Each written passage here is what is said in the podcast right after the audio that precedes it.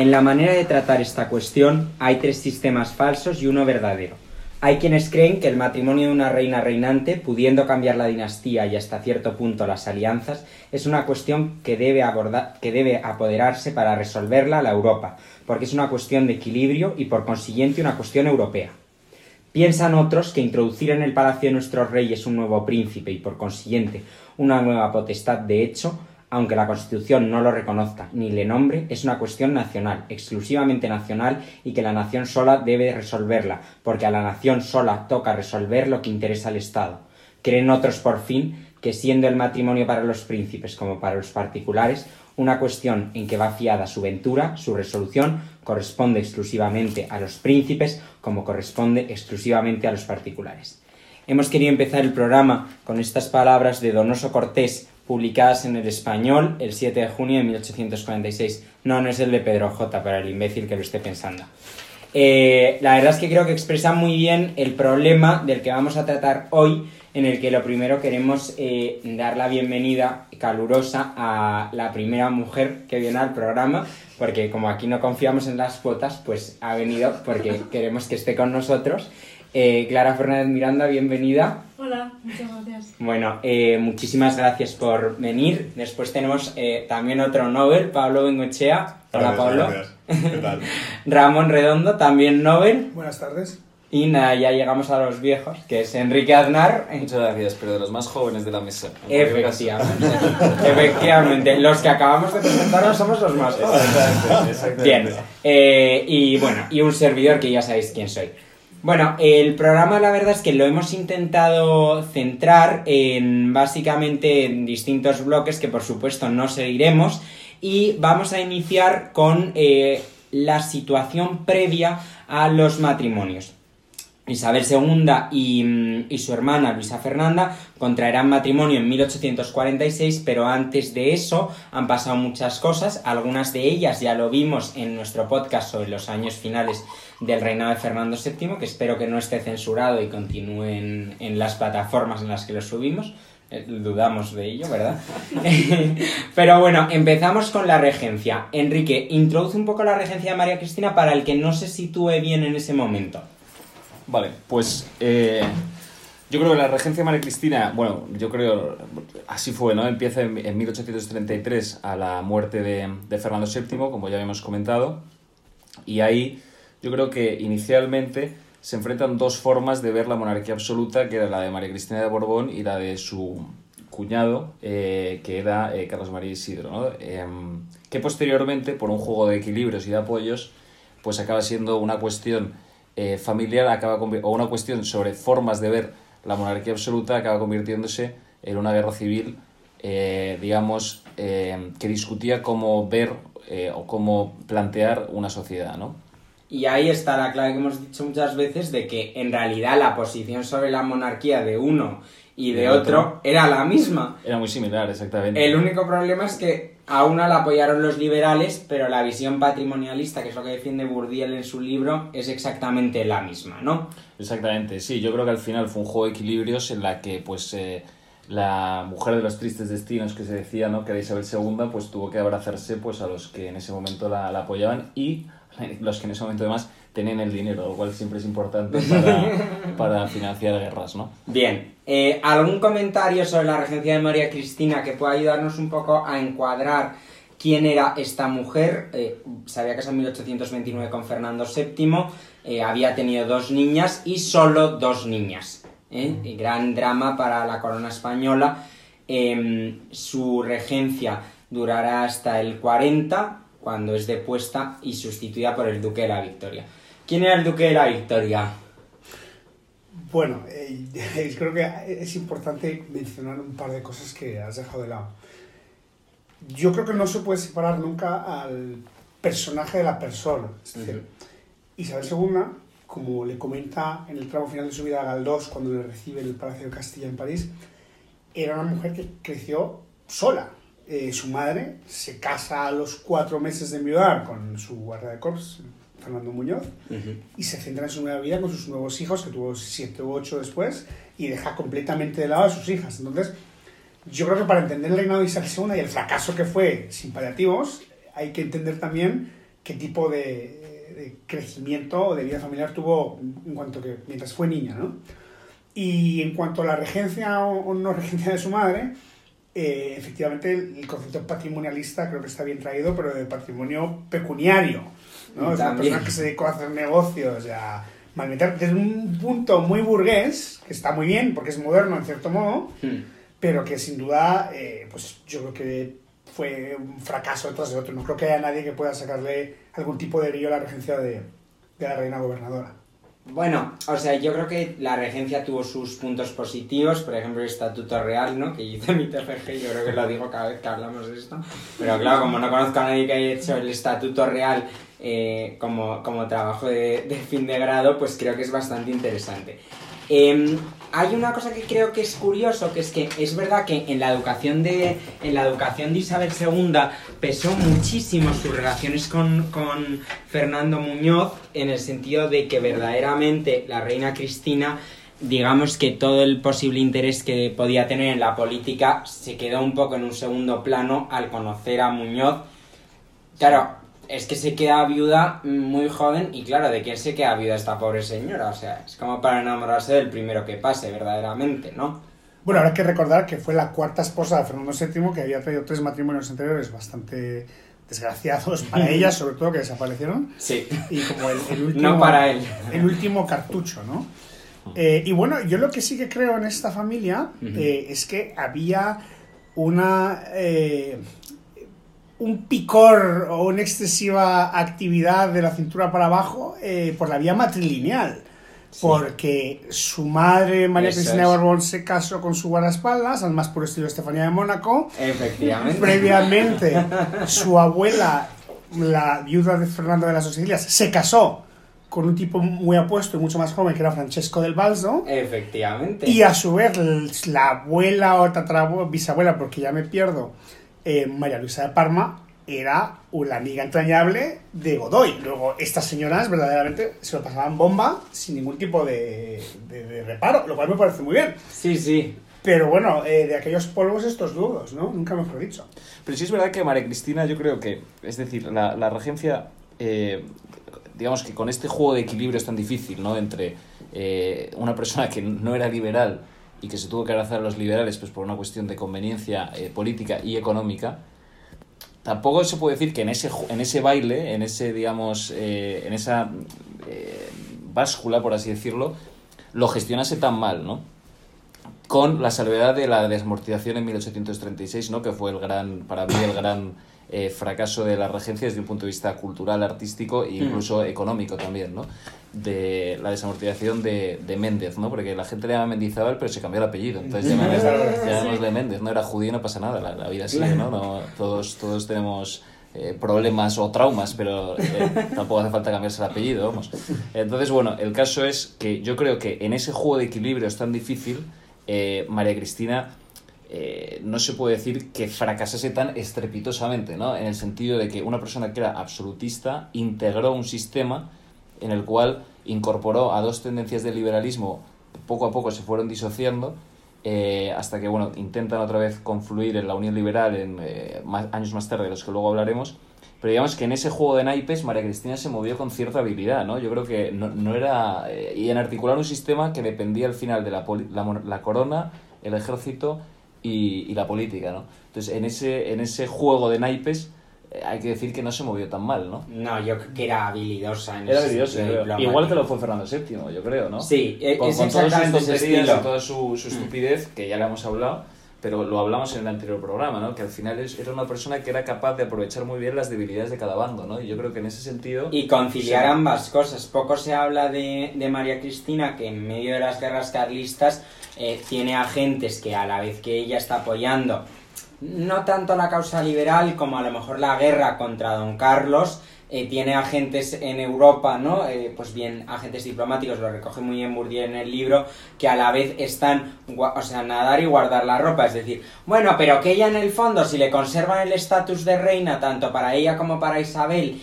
y le dan la seguridad económica que necesita, a ella le da igual estar viajando por Europa con las niñas si le conservan esas dos cosas.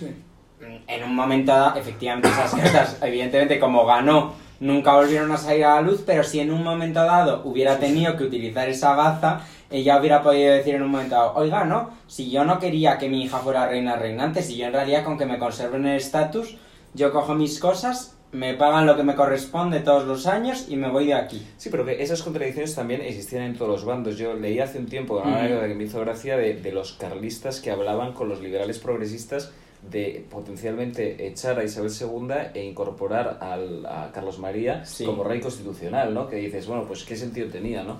Pero en esas alianzas de poder yo creo que siempre... Bueno, pero eso es que era republicana hablando con convergencia, ¿no? Sí, uno, uno es O sea, eso es eso, eso es Carlos Hugo en los años 60 Exacto, sí. hablando directamente con los comunistas, otras muchas yo creo que, Sí. que paradojas en ese sentido. Em, sobre no, la... no es fácil mantener, es decir, no es fácil, sobre todo en un país como España, ¿no? En el que parece como que en cuanto, digamos, te mueves un poco de tus eh, principios o de tus ideas, eres un traidor a la causa y, y mereces la crucifixión prácticamente, ¿no? Sí. Eh, y incluso a los propios liberales moderados se les consideraba como unos vendidos y a los liberales, digamos, más progresistas se les consideraba también unos vendidos porque se acercaban a los moderados. Entonces, en ese juego yo creo que, que se mueve con cierta habilidad, ¿no? Bueno, es lo que el zapaterismo más tarde llamó geometría variable, ¿no? Sí, El- tan variable, pero es que eso se llama política, o sea, Sí, sí, es que se no llama entiendo por qué política. le pusieron ese nombre cuando era la política. Eso es Y- política. y Yo creo que los, los carlistas eh, perdieron la guerra civil por, por, un te- bueno, por un tema de apoyos, por un tema también económico, obviamente, eh, pero también por un tema de, de, de adaptación, táctico. ¿no? Y táctico, no, y táctico, o sea, yo creo que militarmente eran clarísimamente inferiores Hmm. y el, o sea, la regencia, el duque de la Victoria del general Espartero posteriormente, verdaderamente yo creo que deja claro,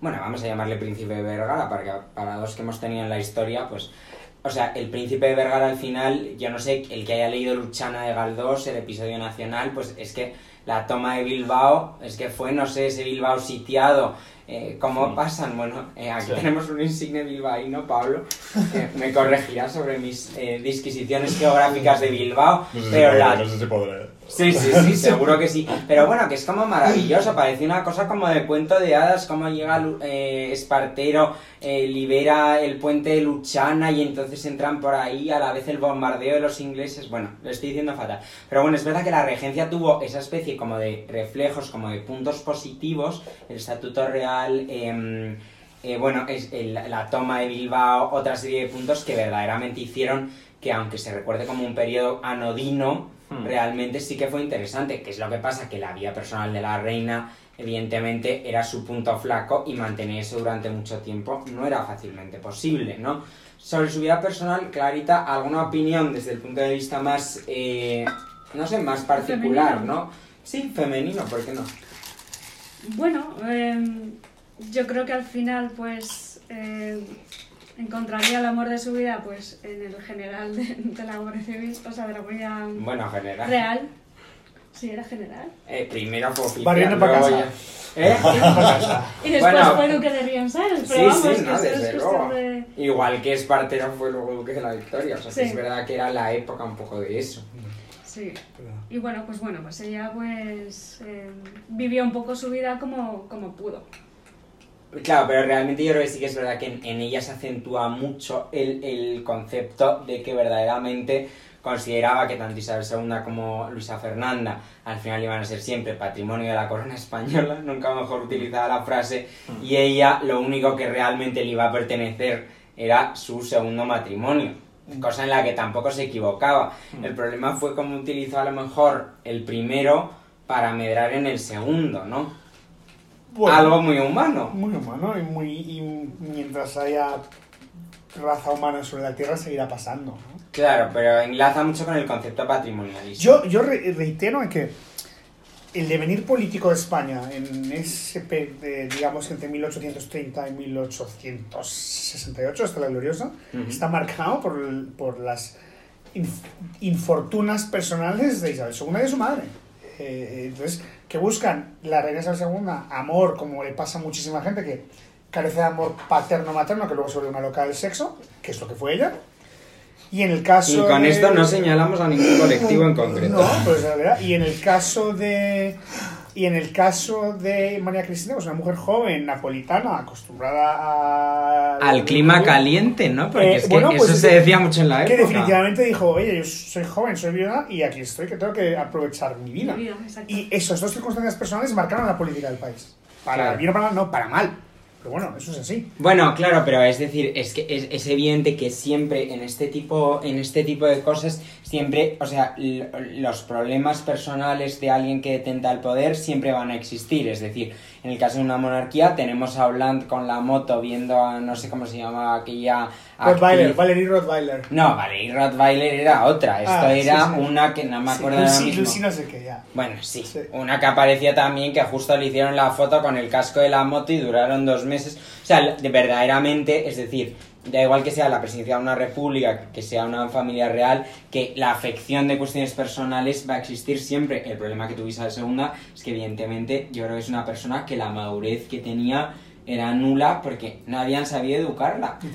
Es que no tuvo educación para, para el puesto que iba a tener. O sea, Bueno, eh, tiene falta de educación, eh, de formación para ser una reina y que luego eso hizo que fuera muy fácil de manipular. Ab- absolutamente para los, para los oyentes, yo creo que, que tuviesen que posicionar a Isabel II hoy. Isabel II era una mujer con el cuerpo de Cristina Almeida y la formación de Adriana Lastra. Era una catástrofe intelectual y una nulidad física. Entonces, bueno, es una, es una mezcla eh, pavorosa para una jefa de Estado absolutista, ¿no? Es lo que era.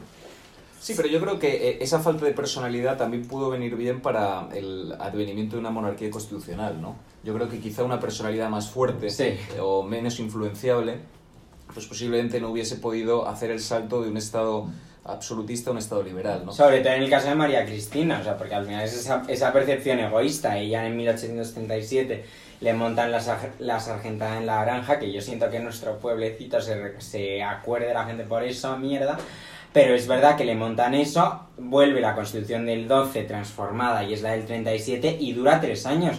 Mm, Yo es que recuerdo ese libro que yo creo que todos hemos recordado para este, para este episodio del podcast, que es Se busca rey consorte, que bueno, lo escribieron como una serie como eran entre... mm, Enrique Rojas y María Teresa Púa. Enrique, eso iba a decir, psiquiatras del Opus y historiadores, que María Teresa Puga lo era, Enrique Rojas evidentemente no. Eh, pero es decir, creo que lanzan un poco al vuelo estas ideas, es decir, eh, son dos niñas que vuelven a su casa, eh, ¿no? La vuelta del viaje a Valencia, que es cuando María Cristina ya se va a París, vuelven eh, metidas en el, en el coche de turno y además, como estas cosas son realmente así, cambian a su haya, ¿no? Pues a la marquesa de Santa Cruz Por por... Eso es, efectivamente. Entonces, claro, mm, realmente su frágil equilibrio se vuelve todavía más frágil porque del 40 hasta el... en el 45 vuelve María Cristina, ¿no? Bueno, ¿no? Vuelve en el Por los moderados, 45. yo creo, ¿no? Sí, a partir de... Sí, por esa época. Entonces, claro, realmente están muy solas. Yo creo que además ahí, en ese libro, se presenta muy bien una situación. En 1840 llega el duque de la Victoria, es regente del, del reino, y el duque de la Victoria, o sea, durante la regencia del duque de la Victoria, ya sabemos que España se alinea más bien con Inglaterra, es otro tipo de regencia, pero hay una cosa que es súper interesante, que es el conato de asalto, bueno, el asalto al Palacio Real, o sea, el golpe de Estado de Diego de León. Pues cómo se escribe, por ejemplo, en Se busca rey consorte, ese golpe de Estado con las niñas encerradas en un cuarto, los, do- el general Diego de León subiendo por la escalera de palacio. Creo que los tiros todavía se, se, se pueden ver hoy, los tiros de la intentona de, de, del general Diego de León. Entonces sí que verdaderamente, eh, claro, o sea, es decir, era imposible, ¿no? Luego Galdós que le reconoce sobre su infancia, ¿no? Ella, ella dice unas palabras sobre... Es, es tristísima la entrevista de, Ujú, de Isabel II. con 1902, es, es, pavorosa. Bueno, que, que le quedaron unos para morirse, porque ella se muere en 1904, pero...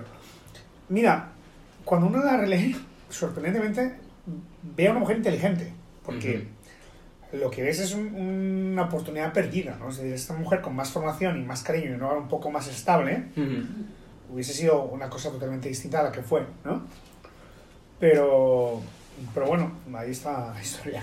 Claro, la, o sea, la historia al final y claro, realmente los problemas que se empiezan a generar desde el inicio de la vida de estas niñas en relación, por ejemplo, a su matrimonio es brutal. También nunca hay que dejar de recordar que Isabel II tuvo una salud mm, muy muy frágil y de hecho con los problemas ectópicos que tuvo de piel, etcétera, ¿no? Eh, siempre se consideraba que su, su mm, posibilidad de, de tener descendencia o de tal era mínima. Por eso luego cuando vayamos recorriendo los distintos candidatos eh, y, y la importancia del matrimonio de su hermana no va a reducirse únicamente a que Isabel II a lo mejor se case con uno o con otro, sino que el cartucho de repuesto puede pasar a ser el cartucho porque Isabel II realmente era una gorda con una piel horrible, o sea que aparte de ser bastante espantosa, porque es que no había por dónde coger. Lo cual demuestra que eso que dicen de que el sexo es bueno para la piel es mentira.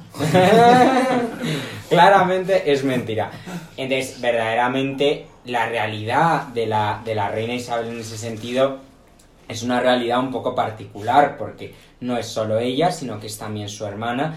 Y yo creo que de todas formas hay una cosa que es evidente, que es que a pesar de que había príncipes de recambio, porque recordemos que la familia real la componían la rama principal, hijas de Fernando VII y María Cristina, Isabel y, y Luisa Fernando, tenemos la rama segunda, que es la de Don Carlos, que por supuesto está excluida de la sucesión, pero nadie les ha pegado un tiro y están en el cementerio, es decir, ¿no? Y una tercera rama que sería la de Francisco. Bueno, tendríamos una cuarta también. Pero una tercera más inmediata que es la de Francisco de Paula y sus hijos, de los que luego hablaremos: Francisco, Enrique. Enrique, también está Fernando María Mariano, que hice yo el artículo en Wikipedia, que ese es un tío rarísimo, nadie se acuerda de él. O sea, es uno que pasó, o sea, era como que encontraba esas noticias de casualidad. Entonces te quiero decir, sí que es verdad que había infantes, que es lo que pasa, estas dos niñas se morían, pasaba algo tal, ¿El recambio estábamos seguros de que eran los, los, los, los franciscos de Paulas? No. Estábamos seguros de que a lo mejor llegaban los carlistas diciendo, oiga, no, esto pasa al siguiente, pasa para el next. O sea, entonces, claro, yo creo que eso es algo que siempre planeaba sobre todo este tema, que no estaba tan claro esa exclusión que hicieron las Cortes de 1834 sobre la descendencia de, de don Carlos María Isidro. Bien, ¿algún detalle más sobre las regencias? Hemos sido, como siempre, súper poco claros. Posiblemente intentéis abandonar el podcast ahora, pero no lo hagáis, porque ahora vamos a ser más hijos de puta todavía. bueno, ¿alguna cuestión más sobre las regencias? La del Duque de la Victoria, eh, yo creo que es interesante recordar esa alineación inglesa, ¿no? Y ¿Recuerda el nombre del Duque de la Victoria completo, por favor? Baldomero. Espartero. Gracias. Bien. De Entonces, Logroño. De Logroño. Como Pedro J. Como Pedro J. Sobre, eh, por cierto, grabamos el podcast, para que lo sepáis, con unos iPhone, uno de verdad y otro de backup, encima de un libro de Pedro J, que es el desquite de Pedro J. Ramírez. Entonces, bueno, pues se lo agradecemos desde aquí haberlo escrito, sobre todo para esto, la verdad. No sé si el libro sirvió de Un mucho abrazo, más. un abrazo. Un abrazo muy fuerte para Pedro J. desde aquí, que por supuesto no nos oirá. Eh, bien, eh, bueno, vamos a, vamos a ya ir dejando de lado un poco las regencias y queremos eh, acercarnos hacia la fecha em, en la cual ya eh, Isabel pasa como, como Chabeli, la hija de Julio Iglesias Isabel Preisler, de niña a mujer. ¿eh? Y bueno, es verdad que su padre no le dedicó una canción porque estaba en el cementerio, pero vamos a oír en este caso el rondón número 3, opus 2, de Dionisio Aguado, que era un insigne guitarrista de la época, que escribió muchos libros para, para aprender a tocar la guitarra y de guitarra, interpretado por Julian Brim en 1984. Ahora mismo volvemos.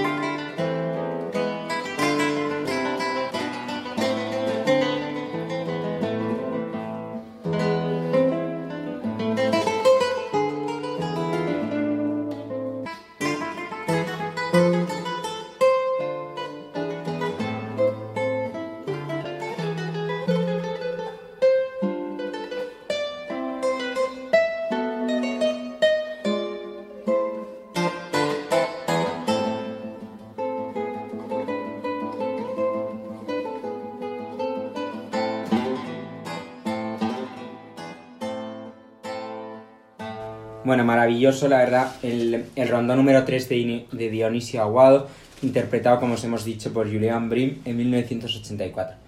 Em, con esto queremos un poco mostraros esa parte en la cual España empezaba a estar un poco en el centro de las miradas de Europa. No, por supuesto, por algo positivo, sino como siempre porque podían aprovecharse de nuestra extremada situación de debilidad, podríamos decir. Y eh, intentamos analizar un poco el estado de la corte española en 1845. En 1843 se ha declarado a la reina mayor de edad, antes de lo previsto. Es decir, esto es una cuestión grave, mm, simplemente se la declara mayor de edad para que digamos que se pueda entrar en la normalidad de que no exista una regencia. Con 13 años. Efectivamente. Y antes de ser núbil, que es lo que a lo mejor es más interesante en el caso de una, de una mujer, ¿no? Que es que llegue a la máxima.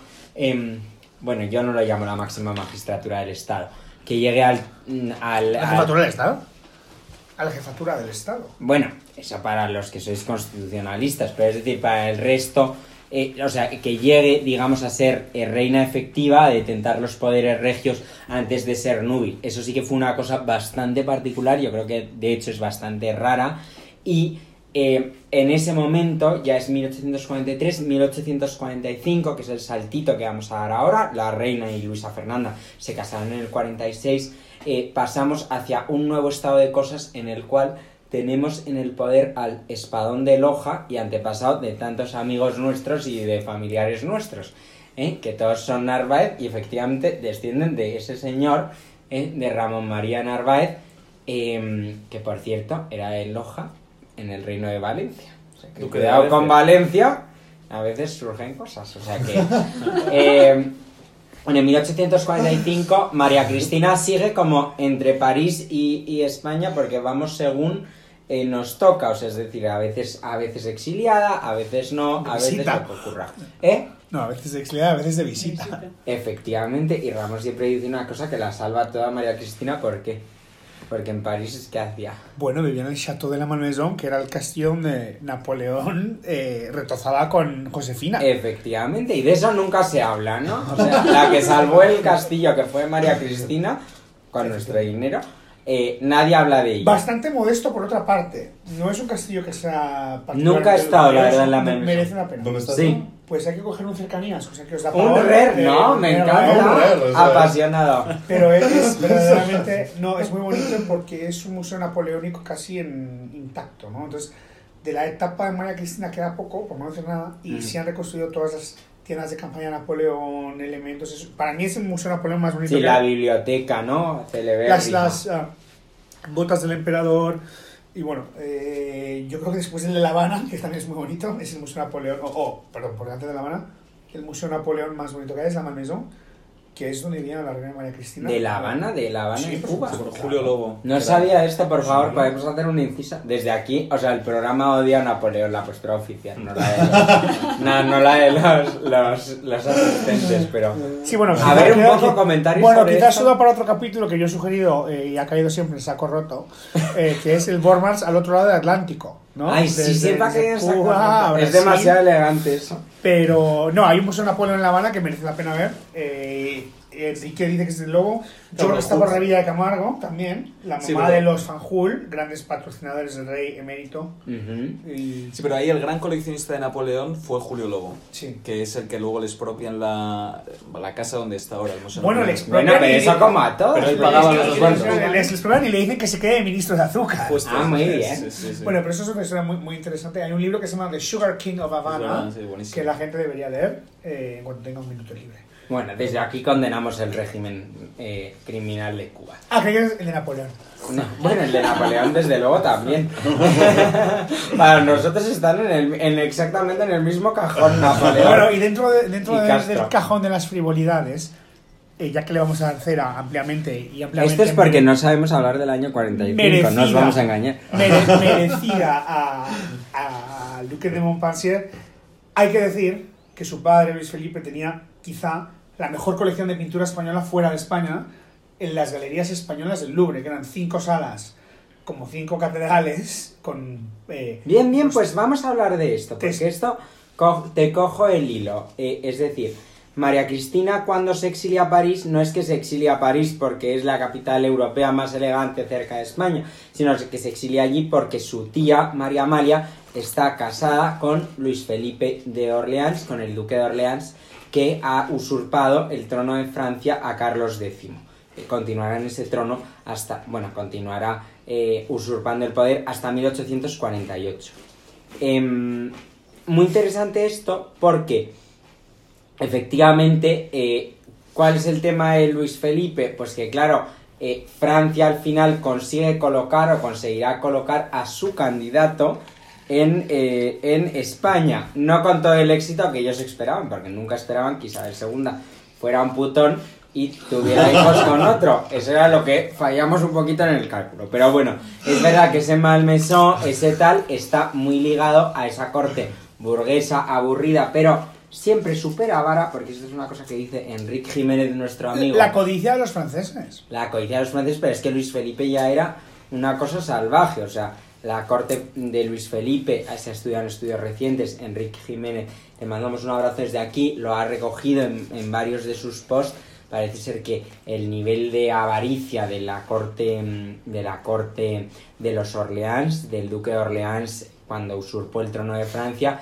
era legendaria. Entonces, posiblemente también el, eh, María Cristina, ¿no? Desde ese exilio, se imbuyera un poco de esa especie de ambiente que había en la corte precisamente de sus tíos, de María Amalia y de, y de Luis Felipe.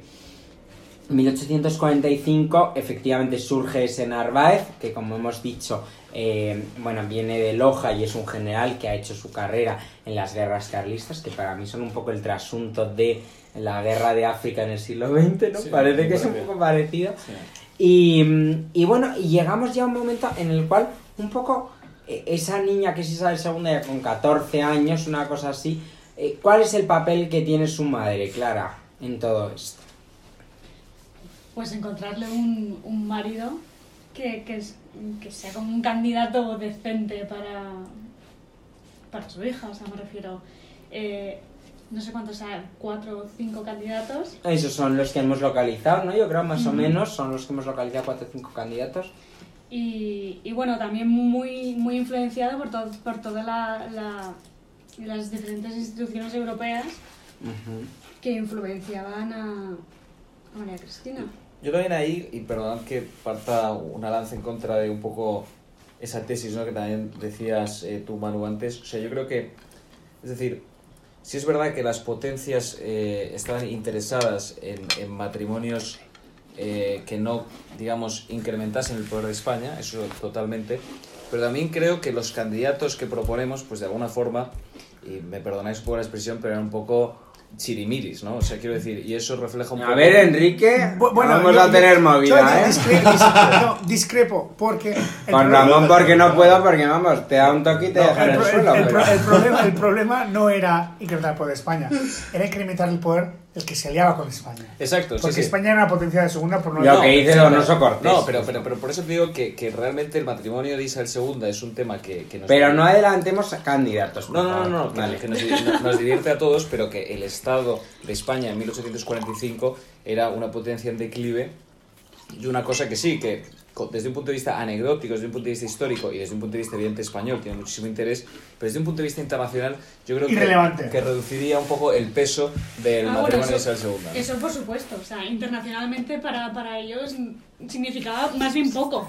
Total. Era, era importante más bien para España. Para nosotros, exactamente, sí, sí. Sí, por, sí. por- por eso queremos tanto Isabel II, pero desde un punto de vista exterior, más allá, porque es que el gran logro exterior de España en, en todo, el- en todo ese principio del siglo fue la regencia de María Cristina, la cuádruple alianza, digamos, de las potencias contra los carlistas. Pero más allá de eso, el- el- el, digamos, el empuje español en, en el concierto de las naciones era... eh, Nulo. eh, nulo, por- sí, nulo. Nulo, yo ya cuando vi que nos mandaron, bueno, yo como si lo hubiera vivido, claro, porque yo es que como vivo en esa época y no en la actual, eh, yo creo que cuando nos mandaron ya como al típico ser no sé cuántos, ya Inglaterra Uy. dijo, nada, le mandamos ya un enviado, ni embajador, ni historias, vamos, ya en nivel segundo del Congreso de Viena le mandamos un enviado y para adelante, ser y dando gracias. Y ahí estuvimos, bueno, hasta Alfonso XIII yo creo que con suerte, vamos, estábamos en, en enviado, bueno, en ministro plenipotenciario o enviado o tal, pero vamos, no llegábamos a más. Pablo, ¿algún, algún, algún, algún punto concreto un poco para el, el actual, para el, el, el, el oyente actual sobre, sobre precisamente qué papel juegan las Cortes Europeas en esa España que estábamos en la mierda realmente? O sea, es decir, es que no, no pintábamos ya nada en el concierto de las naciones ni en nada. O sea, bastante que no dábamos mucho a la lata. ¿En esta época te refieres? Sí, exactamente. Hombre, pues imagino que vas bien poco, ¿no? Porque ya está, eh, como decís, España mega en declive y estábamos a punto de, si no me equivoco, de perder Filipinas por aquella época. Eh, en fin, eh, España era pues el último de la cola. Bueno, hay que avisar que Pablo es estigma car- estirpe Mentira. carlista. Mentira. Porque es de Vizcaya. Mentira. Y Soy es de Vizcaya, pero no soy carlista. fora- foralista peligroso. De hecho, no soy carlista ni lo, ni lo ni lo otro, vaya. eh, me importa más bien poco. Pero...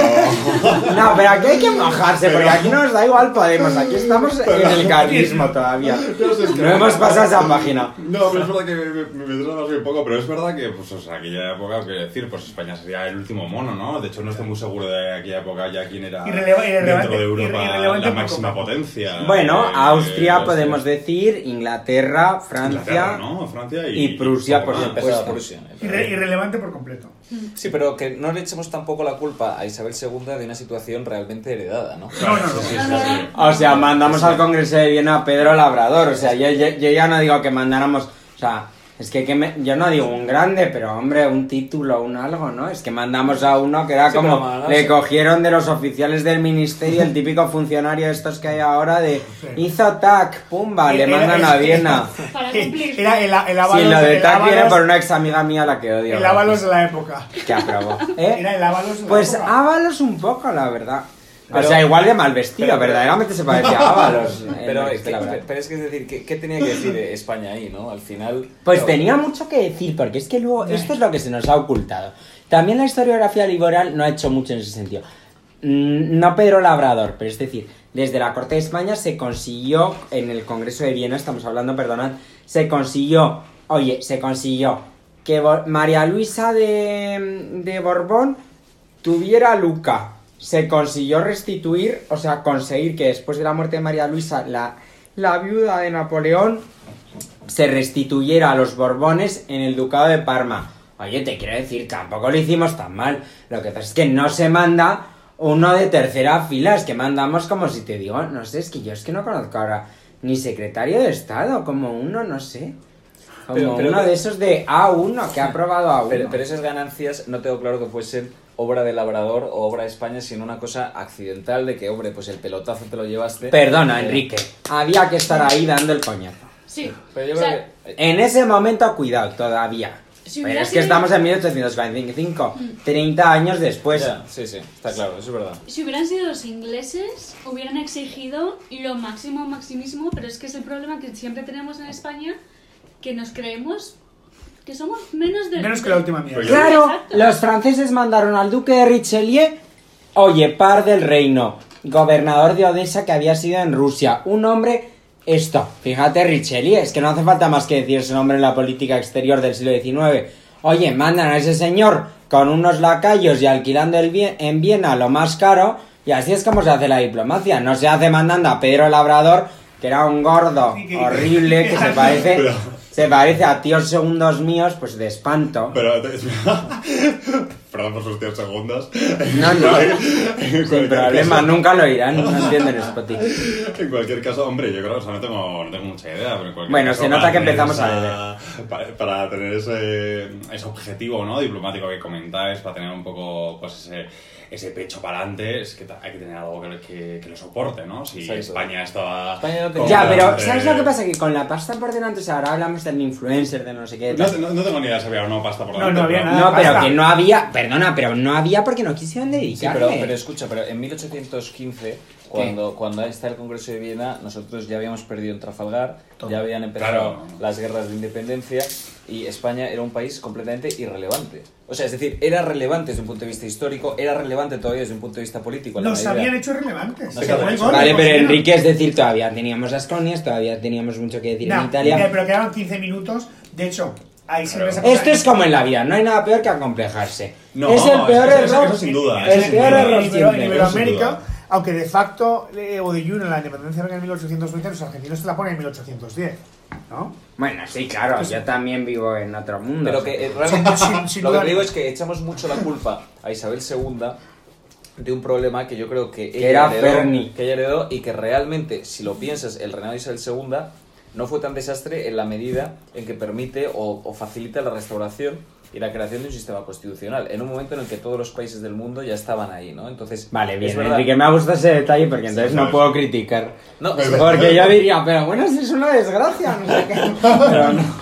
O sea, sí es verdad que la pobre se, o sea, llegó ya con todo Es que, heredado. Claro, es, un- es un legado muy contaminado el de Isabel II, ¿no? Entonces, por tanto, yo creo que sí es muy injusto cuando se juzga a una persona con las consecuencias de lo que heredó. Claro, esta niña heredó, siendo niña, una guerra civil en casa, una guerra civil Bueno, en España. no he heredado nada porque guerras tampoco podía hacer nada en ese momento. Bueno, No, pero es verdad, al otro Atlántico, en América todo en llamas, en España Todo todo, en llamas. Pero qué llamas, es que ni en llamas, o sea, es que ya habíamos tenido que retirar las tropas, o sea, estábamos a otra onda. Y muy poquito cerebro, muy poquita madurez y Mm. muy mal entorno. Es que es una combinación letal. Bueno, y una, Caos. Espa- y, y una España que... Es una combinación como de un gay de hoy en día. Es decir, ¿Cuál es? A ver, por favor. no, pero también un poco porque en una el- neurona y una madurez neu- total. Es que siempre lo hablamos, es decir, una neurona y, y, y punto. Y mucho Es- esteroide. y mucho esteroide. Pues esto es igual, esto es cero neuronas y un ambiente pues estúpido, porque en realidad eso era lo que le rodeaba, en el cual a la reina nadie le supo dar una educación. Mira, yo creo que aunque Pero sea... yo no sería tan negativo con Isabel II, ¿eh? Yo la verdad es que, ya te digo, pa- parto una lanza a favor del siglo XIX español. Enrique, en no sabemos, debe de... No, no, no, pero es- es- sé que estoy de acuerdo ver, porque, por o sea, favor. eh, yo creo que, o sea, heredó una cosa que, que ella, pues, tampoco tenía los medios ni las maneras de saber gestionarlo, porque nadie nunca le ha formado de tal manera que ella pudiera hacer algo. Bueno, de hecho, la formación de Isabel II yo creo que se basaba básicamente en el bordado, las croquetas una de- religión que no Las tuvo... croquetas de Larry. Las croquetas de Larry, que todavía no estaba, pero enseguida llegaría. Y desde luego, no sé, yo, yo, yo el que me No, dice la religión, yo la religión no sé, vamos. yo- Bueno, una, una concepción un poco mojigata y Yo sé, yo sé si me deja que hacer una referencia actual para, Claro, Pablo, a ver un todos poco. tus oyentes. Sí. El, el no tus como- oyentes, porque también son tus oyentes. Por ahora mismo también Un abrazo para los oyentes de. Vizcaya. No, no, no, no. Efectivamente, pero también para los de Guipúzcoa, que estamos como enfrentados, Pablo y yo. No, pero, o sea, por relacionar un poco con, con el, con el pano- panorama actual, todo esto que estáis comentando de Claro. Pues, que Isabel II, que sí, sí, que sí, no, etcétera, ¿no? Al final, yo creo que pretender, eh, pues que con el contexto, con ese contexto que estáis comentando, España fuese algo más, pues es un poco, eh, no sé, pa- para mí casi casi es ingenuo, ¿no? Y relacionado con el aspecto actual, actual, como decía, como un poco cuando Pedro Sánchez hace relativamente poco se iba en ese paseillo, ¿no? Con, con Joe Biden, la gente se metió mucho con él, etcétera. ¿Qué esperamos realmente, no? O sea, que un presidente de Estados Unidos mm, le lleva al despacho oval cuando España pues ya no es la potencia económica que era, militarmente tampoco aporta, estás en un- una zona estratégica geográfica Es que yo, un presidente que sea católico de eh, Estados Unidos después de Kennedy no. ya me parece Ortega. No, pero a lo que voy es que si no eres nadie, poco, poco, poco importas en la partida. Bueno, eso ¿Sabes? estamos de acuerdo, pero poco importas, Y de ahí pero hasta que hay que colocar a alguien, que entonces espérate que enseguida surge un niño que hay que colocar. Pero, y de ahí la, la relación con lo que comentáis, con lo que comenta Enrique de la pobre, que tampoco habrá que achacarle todo cuando la situación era la que era. No, Yo creo que el legado de Isabel II en global, eh, quiero decir, pues sí, evidentemente hay temas eh, anecdóticos y, y de, pues eso, de que, desde que le gustaba mucho el sexo y todas estas cosas que, que son divertidas desde un punto de vista... Bueno, pero también que le gustaba mucho ¿Y a el a sexo, quién que no? se tiraba a lo... Claro, bueno, vale, ok, a Pero- quién no, pero que también, o sea, que se tiraba a algunos, que Pero- también pero hay que verlo desde la mentalidad de la Pero más, más allá de la anécdota, más allá es de la que- anécdota, yo creo que el, el legado que recibe Isabel II y lo que deja Isabel II, yo Sí. creo que es sustancialmente distinto, la, las dos Españas. ¿no? Está claro, o sea, ella hizo una transición sin darse cuenta. Sin darse cuenta, exactamente. Exactamente. Posiblemente sin querer. Pero la realidad es que si uno compara la España de Sin duda. 1833 con la España de 1870-75, ya con la restauración, pues eran dos Españas completamente distintas y una España que había progresado, ¿no? Pero tampoco nos olvidemos que España a partir de 1850-1855 ya empieza las inversiones extranjeras, el ferrocarril, etcétera, y España empieza a progresar, ¿no? Bueno, el ferrocarril, que es una cosa que siempre me dice mi padre, que es como, yo creo que se la de, de enseñar Pero es que- Enrique Quintana, que eran las movidas del ferrocarril de todo el rato, los Rothschild quebrando todo. Bueno, un Bueno, abrazo yo- a los Rothschild desde aquí, pero... Y una cosa muy el, el canal de interesante. Isabel II también, que es una obra También. hidráulica súper Importante, que nadie se ha acordado de ella. Bueno, Bueno. Europeo, Y un vínculo muy interesante entre Isabel II y su madre, que gran corrupta y ladrona. Por favor, por favor. Ignacio, Ignacio González, expresidente de la Comunidad de Madrid, gran corrupto ladrón, que también se forró con el canal de Isabel II. Luego hay un salto al de tiempo, hay un vínculo entre Ignacio González y sus corbatas celestes rosas y la reina gobernadora. Pero, pero es verdad lo de las corbatas del Ester Rosa, pero es decir, en realidad engañaba a no alguien. escucha este post- podcast. o sea, No, vete no porque no ahora, sé dónde está. ahora, ahora tiene tiempo. O sea que. Ay, Enrique, qué malo eres. Es que Enrique se sabe todo. Bueno, no sé, la verdad es que era, eh, daba igual lo que se pusiera porque es que era, era gentuza. insalvable. Era insalvable el nivel de siendo, gentuza que era y seguirá siéndolo siempre porque tenía una casa en Boadilla. O sea, que es que no. Por favor, los Ruspoli, un abrazo desde aquí a los Ruspoli. Que no es que tuvieran una casa, sino que tenían un palacio. O sea, Que no que se enfaden los Rusbus. no, por supuesto que no se van a enfadar porque ya saben a lo que nos referimos. Al chalet de Boadilla. Bueno, bien, entonces, eh, eh, intentemos un poco centrar el tema porque yo creo que ya, o sea, no nos No falta nada, no sabemos ni de qué estamos hablando. Entonces, lo importante, María Cristina es verdad que ejerce una influencia sobre sus hijas en, un- en el sentido más estricto y en concreto sobre la reina eh, Isabel. Y es, yo creo que muy importante ver que esa influencia tan brutal fue especialmente significativa en la elección, la elección de marido, ¿no?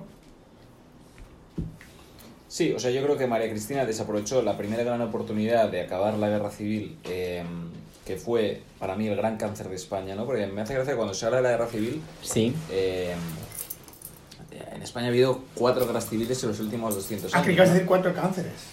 Con Cuatro. Sí, bueno, Zapatero y Sánchez, dos de ellos. O sea, pre- Entonces serían seis. eh, Y la cadena ser otro. previo a esos, previo a Y esos- Nieves con Costrina, Ocho. 8. O sea, porque Eh, desde se aquí, de verdad, o sea, Nieves, se puede hacer Déjalo, un podcast. déjalo. Pero de verdad, Déjalo. en plan, haz las cosas con un, un toque más de tranquilidad, de verdad. O sea, yo entiendo, no, yo soy brutal, o sea, yo no soy ni historiador ni nada. Pero desde aquí, de verdad, o sea, yo simplemente digo, a veces un toque más de tranquilidad, Nieves, por favor. Es lo único que pedimos, ya, desde aquí. Desde aquí. Cuando nos comparan contigo, que es que yo no quiero que me comparen contigo porque tú eres mucho mejor seguramente para el oyente actual, pero es que nosotros somos para el oyente que vive en otra época, que es de otro estilo y que no sé, que lleva un pantalón gris y una blazer. Es que claro, no podemos comparar. Bien, continuamos. Enrique va precisamente así vestido, que también es lo que me ha dado la idea, con el uniforme bilbaíno, como lo llama Ignacio Urquizu, mi amigo. Bien. Encima de la sociedad. Eh, no sé qué está diciendo, perdón. Me, me me No, es que me parecería imposible que lo supiera. Esto- No, la, la influencia de María Cristina al final en este matrimonio, ¿no? Yo es una cosa súper Ah, curiosa. sí, exacto. Estamos hablando de que el primer gran candidato eh, con el que ella podía haber acabado la guerra carlista, ¿no? Que, que fue eh, lo que drenó a España eh, durante todo el siglo XIX, ¿no? Fue casarle con el hijo de Carlos María Isidro, que era, si no me Siempre. equivoco, el conde Montemolín, ¿no? El, el- el primer candidato, ¿no? Y lo que decía es que en España muchas veces se habla de, de- de la guerra civil, la guerra civil, pero si tú ah, retrocedes a antes de 1936 y hablabas de la guerra civil, pues la gente se seguía acordando de la guerra carlista y de los muertos. Perdón, siempre cuento demás, la misma anécdota, pero es que creo que es importante. En Valladolid, o sea, el, el abuelo, eh, perdón, el, bueno, hay una señora en este momento que tiene 100 años que está relacionada conmigo familiarmente, ¿bien? Se llama Carmen Piñeiro. El abuelo de esta señora, que ha cumplido 100 años en el mes de agosto, ella le recuerda en el año 37 paseándose por el eh, por el por el parque grande, perdón, de Valladolid, Campo Grande. el Campo Grande, efectivamente, es que de verdad, no puede ser. El Campo Grande de Valladolid y se acuerda esta señora de su abuelo diciendo lo siguiente. Atención, luego dicen que no había libertad. Diciendo, ¿qué general es este Franquito? General era Espartero. Espartero no es que dijera qué general era Espartero, es que este señor había conocido al general Espartero. Claro, claro, por eso te O sea, digo es que, es decir, España es muy fuerte porque es que nos creemos que es una cosa como personajes históricos. No, España es la burguesía de provincias conectada, punto. ¿Te quieres enterar o no te quieres enterar? Porque la aristocracia es demasiado snob y el otro es demasiado tal. Es la burguesía de provincias conectada a Bueno, partir de y, un momento y un vínculo con Europa, porque si uno- ¿Con Europa? que los oyentes escuchen la... O con el Opus, que es no, distinto. con Europa, que la gente Que ha venido a escuche, sustituir. que miren la estación de Valladolid, de Campo Grande, Campo es Grande. un magnífico edificio totalmente francés, hecho por un Es verdad. francés, Con un prado delante. y magníficamente francés, parece la estación de Lyon. Bueno, y mm, dentro de un orden. Igual que la estación de Palencia es de la estación de San Juan de Luz, por lo que hablabas antes de los ferrocarriles franceses viniendo a España, etc. Es decir, hay un esfuerzo de conexión con Europa en esta época que a veces se nos olvida. Galizador, o sea, fr- francizador, no sé cómo denominarlo, ¿no? Mm. Que ahí está, de hecho es que los ferrocarriles españoles, hasta después de la guerra civil, cotizaban en París. Renfe, que es la expropiación de las siete líneas férreas que había en España en Efectivamente, privadas, Madrid, Pero es que, Zaragoza, ya es que cotizaban en París. Y todo esto viene de manos de esta señora. ¿no? Eh, Estoy en la época de la regencia. Efectivamente. Eh, no digo que ella supiese mucho de finanzas internacionales, pero... bueno, ella no sabía de finanzas, pero ella sabía de la pasta. Entonces, a mí eso es una cosa que siempre me parece interesante. Es decir, ella era una señora que, cuidadito Tenía con... ojo para el negocio. Tenía ojo para el negocio. Efectivamente. Bueno, al final la influencia de María Cristina en su hija en el momento del matrimonio, que era de lo que queríamos hablar en estos mm, 26 minutos que no hemos hablado, yo creo ni medio sobre este tema. Bueno, verdad, o sea, de verdad está siendo el podcast más errático, pero me lo estoy pasando de bomba y estoy cada vez más borracho. Pero es verdad, es verdad que al final María Cristina tiene un punto en el cual las cartas que escribe Isabel II son brutales. Sí, son brutales, es decir, son realmente, realmente impresionantes. ¿Por qué? Pues porque eh, en ellas se expresa todas las ganas que tenía María Cristina de influir sobre la vida de su hija, no digamos sus hijas, pero sobre todo se han estudiado, Isabel Burdiel ha estudiado la de su hija Isabel, y verdaderamente solamente se expresa María Cristina sabe nadar y guardar la ropa, no dice quién va a ser el candidato, pero se dice te casarás con el candidato con, con quien mamá te diga porque mamá solo quiere tu felicidad. Yo creo que no utilizaban mamá porque tu madre quiere tu felicidad, etcétera, etcétera, etcétera. Bueno, entre ellas quizás sí que usaban mamá. No sé, yo creo que no. Yo creo que No de- o sea- too much. Ya, o sea, porque tú lo ves desde fuera, pero entre ellas. Bueno, Clarita, yo no sé, no es mi tatara tatarabuela, o sea que tú puedes opinar con más. No sé, o sea, pero. Pero sí, o sea, yo creo que sí que podrían haber utilizado el término mamá en ese momento. Te lo digo, o sea, mm, por, por, por mucho que sean realeza y que sean quien sean, entre ellos tendrán en petit comité Por supuesto, por una, una carta que es privada, siempre. claro. En, en los primeros días de 1846 hay un hecho que yo creo es impresionante y que hoy sería, por supuesto, eh, carne de Sálvame, De la sexta. de la sexta, efectivamente, de Gorilas en la Niebla, de Gentuza, eh, de esa televisión que yo no permito que se ponga en mi casa. Si hay un de la sexta, que se, que se baje el podcast. Bueno, ya la verdad es que les recomiendo que no se bajen nada, la verdad, pero es que yo cuanto menos informados estén, mejor. ya, lo- ya, ya no lo están, no se preocupe. Bien, efectivamente, nunca lo diría. Entonces es, es muy interesante que en, los primeros meses de 1846 Isabel II es mujer, o sea, pasa de niña a mujer, y en ese momento se conoce en Madrid la ascensión al eh, solio eh, pontificio, al trono de San Pedro de Pío IX. Pío IX, Papa Excelso, que proclamó el dogma de la Inmaculada Concepción, ya lo sabemos todos, y hemos estado una, si no varias veces en esas estancias que se eh, pintaron a la manera de las de Rafael, en las que se muestra esa proclamación del dogma de la Inmaculada Concepción. Pío IX, que ya sabemos que estaría muy unido a España, porque a él le quitaron su reino en 1870, su, eh, digamos que poder temporal en 1870, y a Isabel II se lo habían quitado en 1868. Para ambientarnos en este 1846, cuando Isabel ya ha sido como Chabeli Iglesias Preisler de niña a mujer, es decir, ha tenido la regla. Yo creo que es una palabra que, por supuesto, eh, yo sería colgado por decir esto, pero creo que es la palabra que hay que utilizar. Yo, como no lo conozco, la verdad, ni nunca me ha interesado mucho ese paso. eh, oímos. eh, precisa-. Oímos, pues la verdad es que podríamos ir a Julio Iglesias y tal vez lo cambie. Justo. Pero en principio, en principio, puede que os sorprendáis según empiece esto, oímos el preludio al acto tercero de I Lombardi de Berni que se representaba en el Circo Price en marzo de 1846 en la versión de la Filarmónica del Teatro La Scala dirigida por Ricardo Chailly en 2017. No vamos a oír esto. Vamos a ir de niña a mujer porque estoy borracho y me parece definitivamente mucho más interesante oír de niña a mujer de Julio Iglesias que mm, el preludio al acto tercero de los lombardos de, de Verdi. Muchas gracias y ahora mismo seguimos.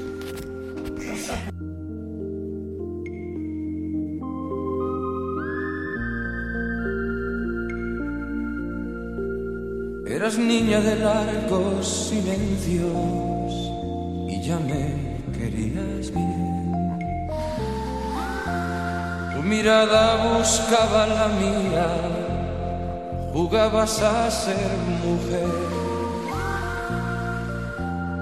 Pocos años ganados al tiempo, vestidos con otra piel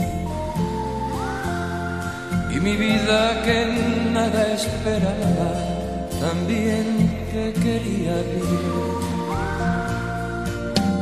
Extrañaba ya tanto que al no verte a mi lado ya soñaba con volverte a ver.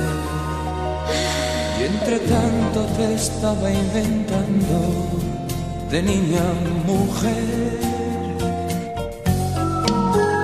Y esa niña de largos silencios volaba tan alto que mi mirada quería alcanzarla y no la podía ver.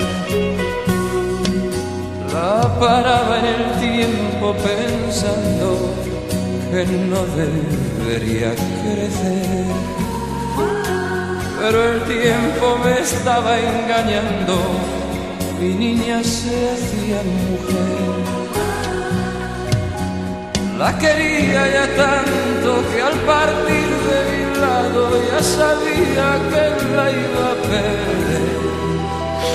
Y es que el alma le estaba cambiando de niña a mujer. La quería ya tanto que al partir de mi lado ya sabía que la iba a perder. Que el alma le estaba cambiando de niña a mujer.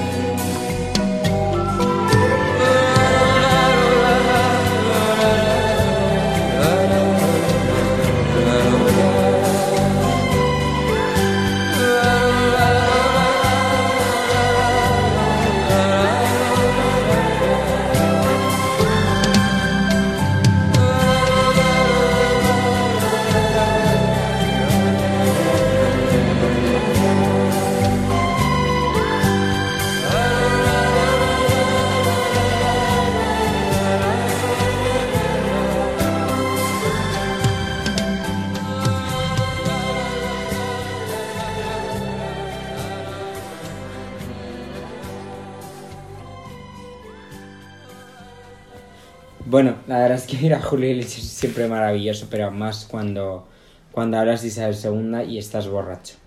Eh, vamos a pasar ahora un poco a... O sea, Isabel ya es mujer, es decir, eh, bueno, yo no sé cómo se denomina en el lenguaje actual porque no he tenido hermanas y además, pues nunca he hablado de esto.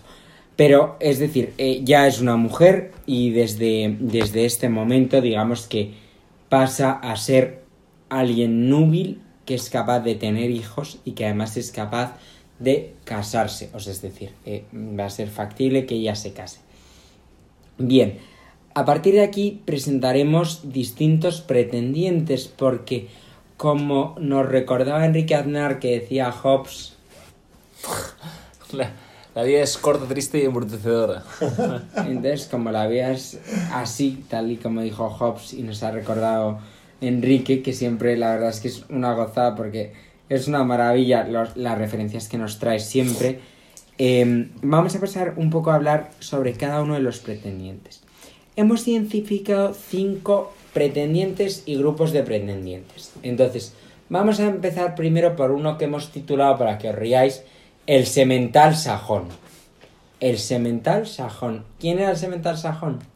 Bueno, a ver, pues el semental eh, sajón era Leopoldo de Sajonia-Coburgo-Gotha, eh, hijo de Fernando eh, de Sajonia-Coburgo-Gotha, claro, y de la princesa húngara María Antonia de Cojari, de la casa eh, Cojari. Esa era la que tenía la pasta, porque Sí. el Fernando se casó con la Kohari, eso es, y, y, y claro, la cosa es que la que puso la pasta fue la Kohari. Exactamente. O sea que mucho cuidado. Banqueros eran, yo creo. No, no, eran Banqueros. terratenientes. Y el caso es que, bueno, pues esta fue la figura auspiciada por Inglaterra, claro, eh, para eh, que se casara. Claro, ¿por Eh, qué Inglaterra? Pues porque al final es que, Claro, por su conexión con la casa de Sajonia. claro, es decir, Alberto de Sajonia-Coburgo-Gotha estaba casado con la reina Victoria, como ya sabemos, desde 1840, y además la reina, perdón, la madre de la reina Victoria era Victoria de Sajonia-Coburgo. Eh, entonces es interesante porque además hay el tío famoso, ¿quién es el tío famoso siempre? El tío Leopoldo, Ah, bueno, elegido rey de Bélgica, que también era hermano de la madre de la reina Si hay Victoria. oyente en el Congo que nos perdone. Sí, perdón, sentimos horrores esto, pero bueno, que no se olviden que a los que tienen que odiar es a los alemanes, no a Flandes. Bueno, o a los ingleses que fueron los que crearon Bélgica. O a. Puigdemont, que está refugiado en Bélgica. Efectivamente, tenemos todas las opciones. Hay odio para todos. hay odio para todos, pero siempre que no sea la opinión mayoritaria. Entonces, realmente Leopoldo, pues era, yo creo que podemos, a- podemos hablar claramente de ello, era de todos los pretendientes de los que vamos a hablar, el más guapo, es decir, rubio, ojos azules, pura raza teutona, Un buen bigotazo. bigotazo, efectivamente, Mm. eh, como Pablo, precisamente, que no le veis, pero lleva también el bigote teutón de, de referencia. Y es verdad también que era un príncipe estupendo porque al haberse casado Fernando de Sajonia-Coburgo-Gotha con María Antonia de Cojari, había eh, prometido, había accedido a educar a sus hijos en el catolicismo y es por eso que Leopoldo de Sajonia-Coburgo-Gotha, que en circunstancias normales, si su padre no se hubiera casado con una húngara católica, hubiera sido protestante, es católico y por tanto es elegible para el trono de España. El hermano mayor de Leopoldo, Fernando, había casado con la reina de Portugal, eh, el que sería Fernando II de Portugal, había casado con María de Portugal y por tanto digamos que en la península si hubiera llegado a triunfar esta candidatura hubiera habido dos Sajonias. Evidentemente la conexión de Portugal con Inglaterra era fuertísima y no era el caso de España en el que eso no era tan acusado. Desde luego, entre los parientes, pocas casas tan excelsas hubiéramos podido encontrar como los Sajonia-Coburgo, a pesar de todo, que desde luego, mm, desde luego la casa de Borbón no es menos, es más, pero no estaba mal tampoco la casa de Sajonia. Bien, eh, pasamos ahora, después de análisis, ¿algún comentario sobre el semental sajón? Bueno, estaba bien, todo parece un éxito. Creo que María Cristina dijo que ese era el yerno que quería, Era el favorito. era el favorito, pero es verdad que la cercanía a Inglaterra acabó machacando su candidatura. Para lo que hubiera sido para Isabel II, yo creo que un príncipe. Bueno, pues la verdad es que un Toy Boy en realidad, que era lo que ella necesitaba Quería. al fin y al cabo, claro, efectivamente. ¿No? ¿Algún comentario más sobre Leopoldo de Sajonia? Se acabó casando mal con una señora, con una cantante Una de ópera. ¿no? Una Ah, com- venga. bueno, ahora lo llaman compositora, porque ya sabemos que enseguida ya. Bueno, con una señora que la verdad es que tal, pues un hijo morganático, pues no sé. Pues muy ambiente Viena, ¿sabes? Sin un puto duro, ya lo conocemos. Pero la verdad es que una pena, porque además yo creo que Leopoldo hubiera sido el correcto, por eso le hemos puesto el primero, porque precisamente lo que necesitaba la reina Isabel, yo creo que era un semental. No, quizás el destino de España hubiese sido otro con este señor de consorte, ¿no? Primero Sí. porque su mujer ha estado mucho más calmada y feliz y satisfecha y sus vínculos con grandes potencias hubieran facilitado que a España le hubiese ido de otro modo. Luego, desde luego, es una pena que no, que no cuajase esta opción, ¿no? Completamente. Eh, luego creo que queríamos hablar sobre el príncipe Enrique de Orleans, el duque de Omal. Sí, bueno, o sea, ese era otro candidato bastante importante que, que se barajaba, eh, que era hijo de Luis Felipe I de Francia y de la princesa de María Amalia de Borbón dos Sicilias. Entonces, eh, Tía de la reina gobernadora, exacto, tía de la mamá de Isabel II. Exactamente. exacto. Y que este tío en 1830 heredó todas las tierras de las fortunas eh, de Borbón Conde, porque su padrino pues murió sin descendencia y él heredó todo, con lo cual tenía un montón de, de dinero y de, de, mm, eh, patrimonio en Francia, que eso hubiera sido como un gran, gran, gran potencial para añadir a... a- Al acervo, sí, Sí, a la, la- al patrimonio nacional. Sí. exacto. Sí, no, es que cuando uno va bajando la lista parece que, es que efectivamente eh, la opción que se tomó fue la peor de todas, ¿no? Eh, primero para la pobre Isabel II, que tuvo que casarse con un marido que perdía más aceite que el Prestige, eh, y, luego que también estaba más tieso que, que la mojama, ¿no? O sea, es una, un mal negocio si mire por donde se mire. Mm. Y que era medio carlista, además. Eso es lo peor de todo. Sí. O sea que encima ni siquiera estaba un poco ni, ni, con- ni, con- ni de, ni de su parte. Siempre se habló mucho de que, de que eh, Francisco, del que luego hablaremos, ¿no? Eh, marido de Isabel II, eh, siempre devaneó un poco con, con- con el tema carlista y que siempre se consideró un poco... tenía, digamos, en su cabeza un poco el tema del- de la usurpación, ¿no? Yo creo que siempre vivió con ese conflicto, porque él era muy católico. eh, y, y creo que, que siempre vivió con, con una especie de, de estar un poco a, a los dos lados, ¿no? De, de la, de la canasta, por así decir. Porque, eh, y de hecho muchas veces conspiró o se hablaba de conspiraciones o de, o de, de baneos con, con el sector absolutista, ¿no? ¿Y esto de qué manera? O sea, o sea, ¿no es un poco tirarse piedras sobre su propio tejado? Sí, pero, pero es que él al final era una persona que yo creo que no tenía muy claro si era Isabel II la que tenía que ser reina, ¿no? Entonces al final, pues oye, él por, por, por eh, intereses posiblemente al final, pues la acabó compensando, pero es un personaje muy complejo eh, el, el marido de, de Isabel II, del que obviamente luego, luego hablaremos porque todavía nos queda algún candidato, pero, pero es un personaje con una personalidad eh, psicológica y, y su devenir político muy complejo y, y- y no tan simple como eh, yo me casé y, y, y a- digamos papel, acepté ¿no? todo De- lo que tal aunque fue gracias a él por los que luego se unificó las líneas borbónicas porque al final es gracias a él por el que digamos el debate carlista para mí ya no tiene sentido porque todas las líneas Claro, digamos que él, ¿no? al final, pues ese debate carlista se esterilizó porque dejó de haber sucesión en el varón, entonces Exacto. precisamente su, su gran argumento desaparece. Desaparece, exactamente, exactamente. El gran tema es pensar si eh, nuestro, nuestro amigo era, era, era carlista o hasta qué punto no simpatizaba con los carlistas, ¿no? Bueno, eso es otro tema, porque todavía nos quedan otros candidatos, ¿no?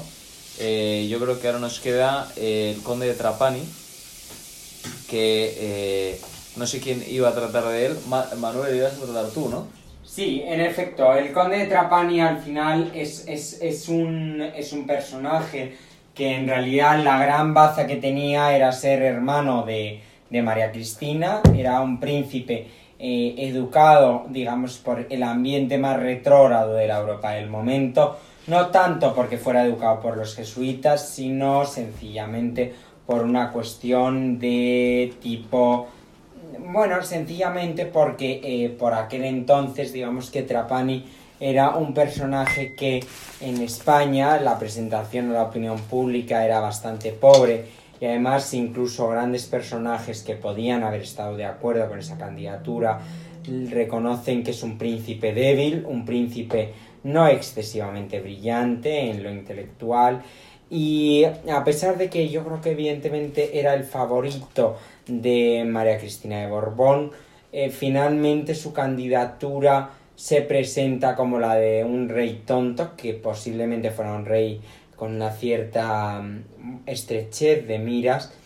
Y creo que también es interesante sobre Trapani ver que como en el caso de Leopoldo de Sajonia-Gotacoburgo, el semental sajón del que hemos hablado en primer lugar, se trata de príncipes que en cualquier caso contrajeron matrimonios bastante poco iguales a lo que era su dignidad de príncipes.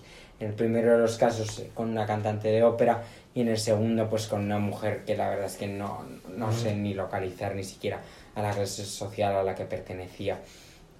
Creo que es verdad que, que el conde de Trapani fue un intento especialmente de sectores moderados españoles, pero que en un momento dado su candidatura llegó a ser em, eh, opuesta o llegó a ser contrariada por una oposición de una virulencia inmensa en España y llegó al punto de que se consideraba que todos los partidos, incluido el grueso del Partido Moderado, estaba en contra precisamente de la candidatura de Trapani, que como hemos dicho era tío de la reina Isabel II, hermano de María Cristina de Borbón dos Sicilias.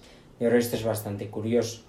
Ahora volvemos sobre, sobre la, la, la quinta, la, cuarta, perdón, de las posibilidades de los, de los pretendientes que tenemos para, para Isabel II, para este matrimonio, que son precisamente sus primos Borbón, los de la rama de, de eh, Don Carlos, puesto que aquí no le vamos a considerar nunca infante, sino que simplemente es Don Carlos. Eh, Enrique puede volver un poco precisamente sobre esta cuestión, es decir, eh, en un momento dado esto fue el tema estrella, ¿por qué no la casamos con su primo, ¿no? con el hijo mayor de Don Carlos? Sí, o sea, el, eh, Don Carlos eh, tenía un hijo que era el conde Montemolín, que se intituló así por un mayorazgo que pertenecía a la Orden de Santiago y que posteriormente revierte la corona y que de hecho Fernando VII dona el, el, los terrenos de, de que, es, que, está en Badajoz, si no me equivoco, era una encomienda, exactamente. Era una encomienda. Eh, y dona esos terrenos a Carlos María Isidro, eh, siendo su hijo el que se, eh, digamos, considera conde de, de Montemolín, ¿no? Y esa era una opción que durante mucho tiempo, digamos, fue, estuvo en boga, ¿no? De la corte española, toda vez que había una guerra civil en la que los carlistas en ese momento, cuando se barajó de verdad, que era pues el momento de 1800 37, 38, 36, 35, pues la guerra carlista no estaba, digamos, eh, ganada, al revés, eh, estaba en un momento de ciertas tablas y por tanto eh, esa unificación carlista pues hubiese impedido posiblemente las otras dos que vinieron después, ¿no?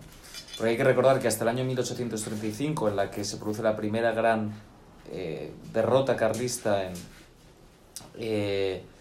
recuerdo cuál fue la batalla, pero fue una batalla relevante en 1835, eh, hasta ese momento había una un cierto equilibrio entre poderes, entre los carlistas y digamos los cristinos, por así decirlo, o, eh, los isabelinos, si se quiere, ¿no? Entonces, este, este matrimonio eh, fracasa y fracasa por varios temas, ¿no? Este matrimonio yo estoy convencido que, que convenía a la corte española en un momento en el que María Cristina, tengo la sensación de que estaba bastante harta de los liberales, de los liberales, digamos, exaltados, de los liberales, digamos, más progresistas, más abiertos, eh, y digamos que en, en, ese contexto se mueve este matrimonio, en un momento en el que los carlistas avanzan hacia Madrid, eh, con la famosa expedición real, y en un momento en el que, digamos, eh, la fortaleza carlista era eh, mucho más fuerte de lo que posteriormente, pues eh, a partir de 1836 y siguientes años, pues preponderó, ¿no?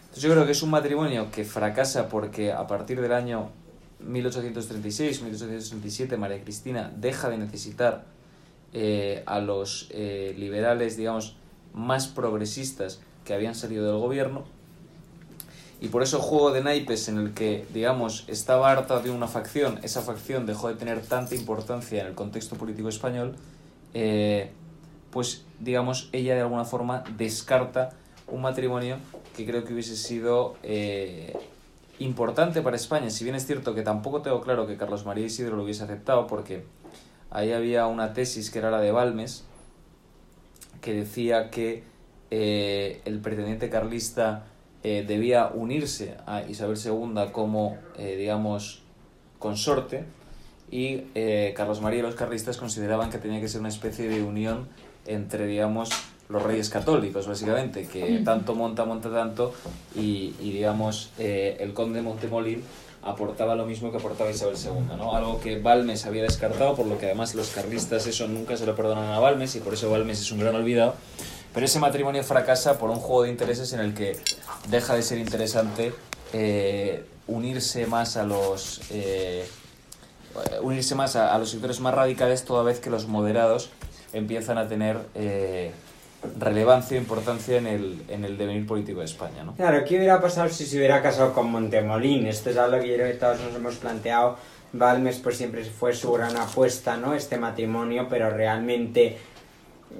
Bueno, es decir, tampoco sabemos mucho sobre la personalidad de Montemolín, ¿no? Era un empotrator, o sea, es decir, no sabemos si hubiera conseguido hacerse con Isabel II, tampoco será fácil, ¿no? Pero posiblemente yo creo que la guerra hubiese terminado, ¿no? Claro, eso, te estaba entendiendo, ¿no? Que de alguna manera hubiese moderado la situación política o social española. y hubiese seguido con una constante que yo insisto mucho, que es por lo que me gusta mucho el siglo XIX en España, eh, que sé que por eso a, a mi querido Manu le gusta menos, pero el siglo XIX en España es una historia de integración, ¿no? Y de, unir, digamos, a mucha gente muy dispar, ¿no? Y yo creo que eso es una lección del XIX que recoge muy bien Cánovas y que, eh, y que creo que es una, una lección política que sigue aplicando a la España actual, ¿no? El tratar de unir, el tratar de aglutinar alrededor de una figura, ¿no? Y por eso creo que el haber casado a Montemolín, si Montemolín hubiese aceptado, digamos, el nuevo siglo, eh, hubiese ahorrado a España pues dos guerras civiles, ¿no? Que ahora, es que de nuevo, las guerras civiles, las guerras carlistas, a mí siempre eso me ha hecho gracia porque eh, nosotros evidentemente las recordamos ya con el paso de la historia, ¿no? Y hablas de las guerras carlistas como quien habla de, no sé, de... El prestigio del periódico El País. Esa- Algo muy, muy remoto.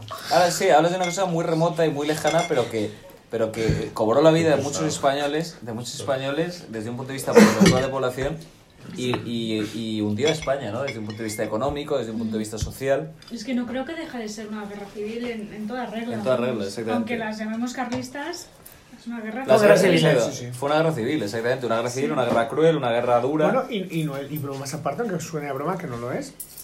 La herencia del carlismo hoy son los nacionalismos periféricos. No, es un carlismo es Bildu. duro. o sea, Sí. puede- Gente de pueblo con complejo de superioridad, tractor, eh, reaccionarios, Completamente. paletos y ladrones. Bueno, ahí los tenemos, ¿no? Sí. Mm. Eh, nos seguimos sufriendo. No, Bueno, a ver, no sé si Pero ahí- ahí- ¿no? ahí no. Mm. Totalmente. Eh, No, eh, Yo creo que tiene bueno, muchísimo que ver. No, no, pero puede ser. No, yo ahí estoy contigo. Es la derivación del carlismo, porque también hay que entender que el carlismo, una vez, digamos, se libra del conflicto dinástico y empieza, digamos, la guerra cultural, hay que reconocer, nos gusten o no nos gusten esos pensadores, que el tradicionalismo español, eh, digamos, eh, produce grandes pensadores como Vázquez de Mella, como Donso Cortés, eh, etcétera, etcétera, ¿no? La Ramendi, o sea, eh, podemos hablar de eh, Gambra, o sea, es decir, hay muchos pensadores eh, tradicionalistas. Otra cosa es que estoy de acuerdo contigo, Ramón, en que el carlismo deriva... deriva No, en la ese- posición de outsider institucional que que digo yo. Los herederos políticos del carlismo para Son los nacionalistas, sí, sí, yo estoy de Para acuerdo. mí, es, o Convergencia sea, pero para mí no son nacionalistas, para mí es Bildu. O sea, actualmente es Pero, Bildu. pero ¿qué es Bildu? Claro, bien, efectivamente. La chica de servicio con una ametralladora. Entonces, es verdad que hay un punto, o sea, es verdad que hay... Sí, sí, sí, totalmente, pero que es verdad que hay un punto en eso que yo creo que es evidentemente, o sea, una cuestión que yo creo que nadie nunca quiere hablar, que es como, bueno, es que por favor, o sea, cuántas veces en plan se ha oído, ¿no? O hemos oído de forma constante, en plan, bueno, es que el PNV directamente es que se puso en una postura en la cual, digamos que por esnovismo había que ser nacionalista, ¿no? O sea, Sí, yo, sí, sí. es que esto es algo... Entonces, claro, el carlismo es un poco lo mismo, es decir, tenemos yo creo que el carlismo yo creo es su... Bueno, Puig, may- Puigdemont, pastelero de pueblo sin estudios, fugado de la justicia, prófugo en Bélgica, es de familia carlista. Ya, tú Él te- es carlismo en estado puro. Sí, pero que, Ramón, que tú tienes a ese y tú tienes también a, a Cerralbo, perdón, que no me salía el nombre, que es lo mismo, es decir, pero vamos a ver, usted es carlista, pero vive en la corte, tiene una colección de arte y no sé qué, no sé cuántas. Venga, hombre, coja sus cosas y vayas a Estella. ¿Sabes lo que te quiero decir? O sea, no joda. O sea, yo es que no aguanto. O sea, y además es que tengo unos amigos cercanos. porque que- el carlismo fue, fue el conflicto entre ciudad y campo. eh, y fue el Claro. conflicto... Ya, pero No, pues sí. Castilla no planteó nunca ese conflicto, era No, mucho pero- más pero- noble que eso. No, había castellanos carlistas y en el norte Muy mucho, en, pocos, en Asturias Enrique, lo hubo, en. Cantabria lo hubo, sí, no hubo también, pero porque fue un conflicto entre una época, entre dos épocas que se acababan y que mucha gente, o sea, los fueros evidentemente fueron una parte importante del carlismo, pero también hubo una parte... Enrique, pero vamos a ser realistas, el matrimonio de Isabel II, o sea, vamos a ser realistas, la sensación era, ya hemos vencido el carlismo. O pero sea, no está tan claro. No está tan claro ¿Tú porque crees? hubo dos guerras después y porque los, los carlistas, antes de que se casase Isabel II, habían llegado a Vallecas. Estaban en Vallecas. hmm, O sea, se podían, se podían haber quedado ahí por otra parte. Pero... ¿Estás haciendo una referencia velada al Chepas Iglesias? sí, sí, sí. Bueno, pues desde luego es que hay un punto en el Hombre, cual... nos hubiese encantado tener a un señor de Podemos que fuese un Ramón Cabrera, un Zumalacárregui, o no nos hubiese... No, no, hubiese o estado sea, no mejor, es el caso, pero... ¿no? No hubiese estado mal. Pero, es decir, pero hay un- Folclore tenemos, pero ya que nos gusta el folclore, pues mejor otro tipo de folclore, ¿no?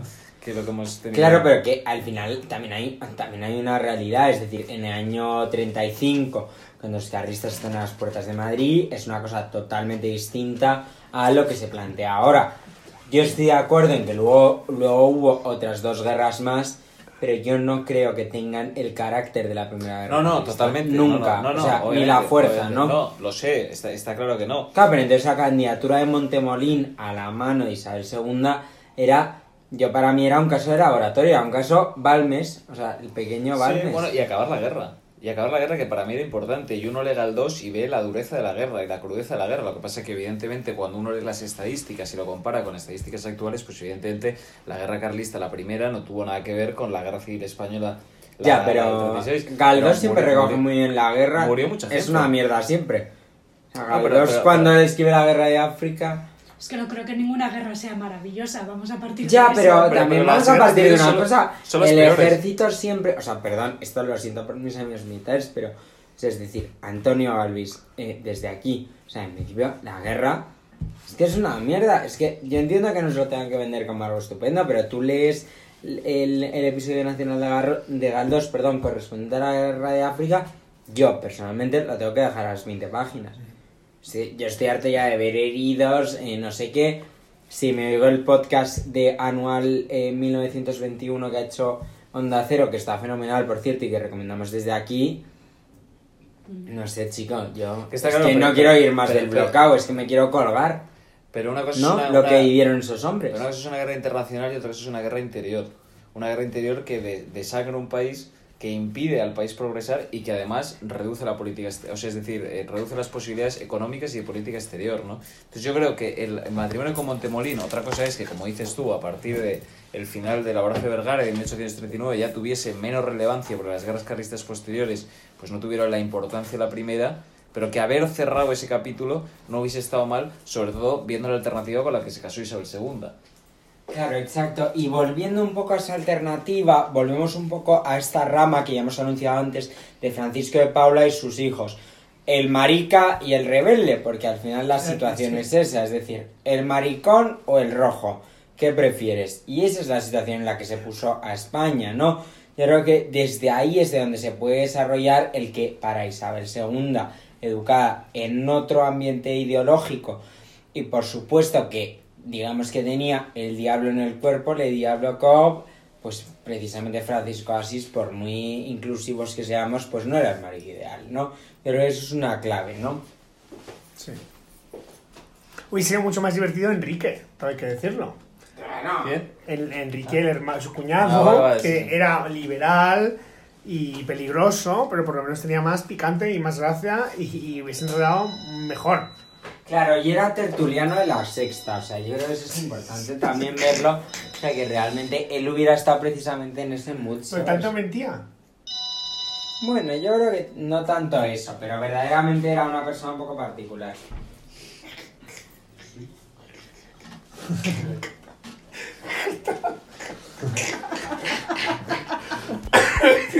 Surrealista, por favor. Habría que hacer un Bien, los, los verdaderamente es verdad que sus primos, o sea, tanto el marica como el rojo, que es como los vamos a denominar, o sea, es decir, Francisco Asís y Enrique de Borbón sí que es verdad que son un ejemplo precisamente de eh, con lo que no había que haber casado a Isabel II. Bueno, tal vez la es que con Enrique hubiera sido un éxito, ¿no? El, el primero era duque de Cádiz y el segundo era duque de Sevilla.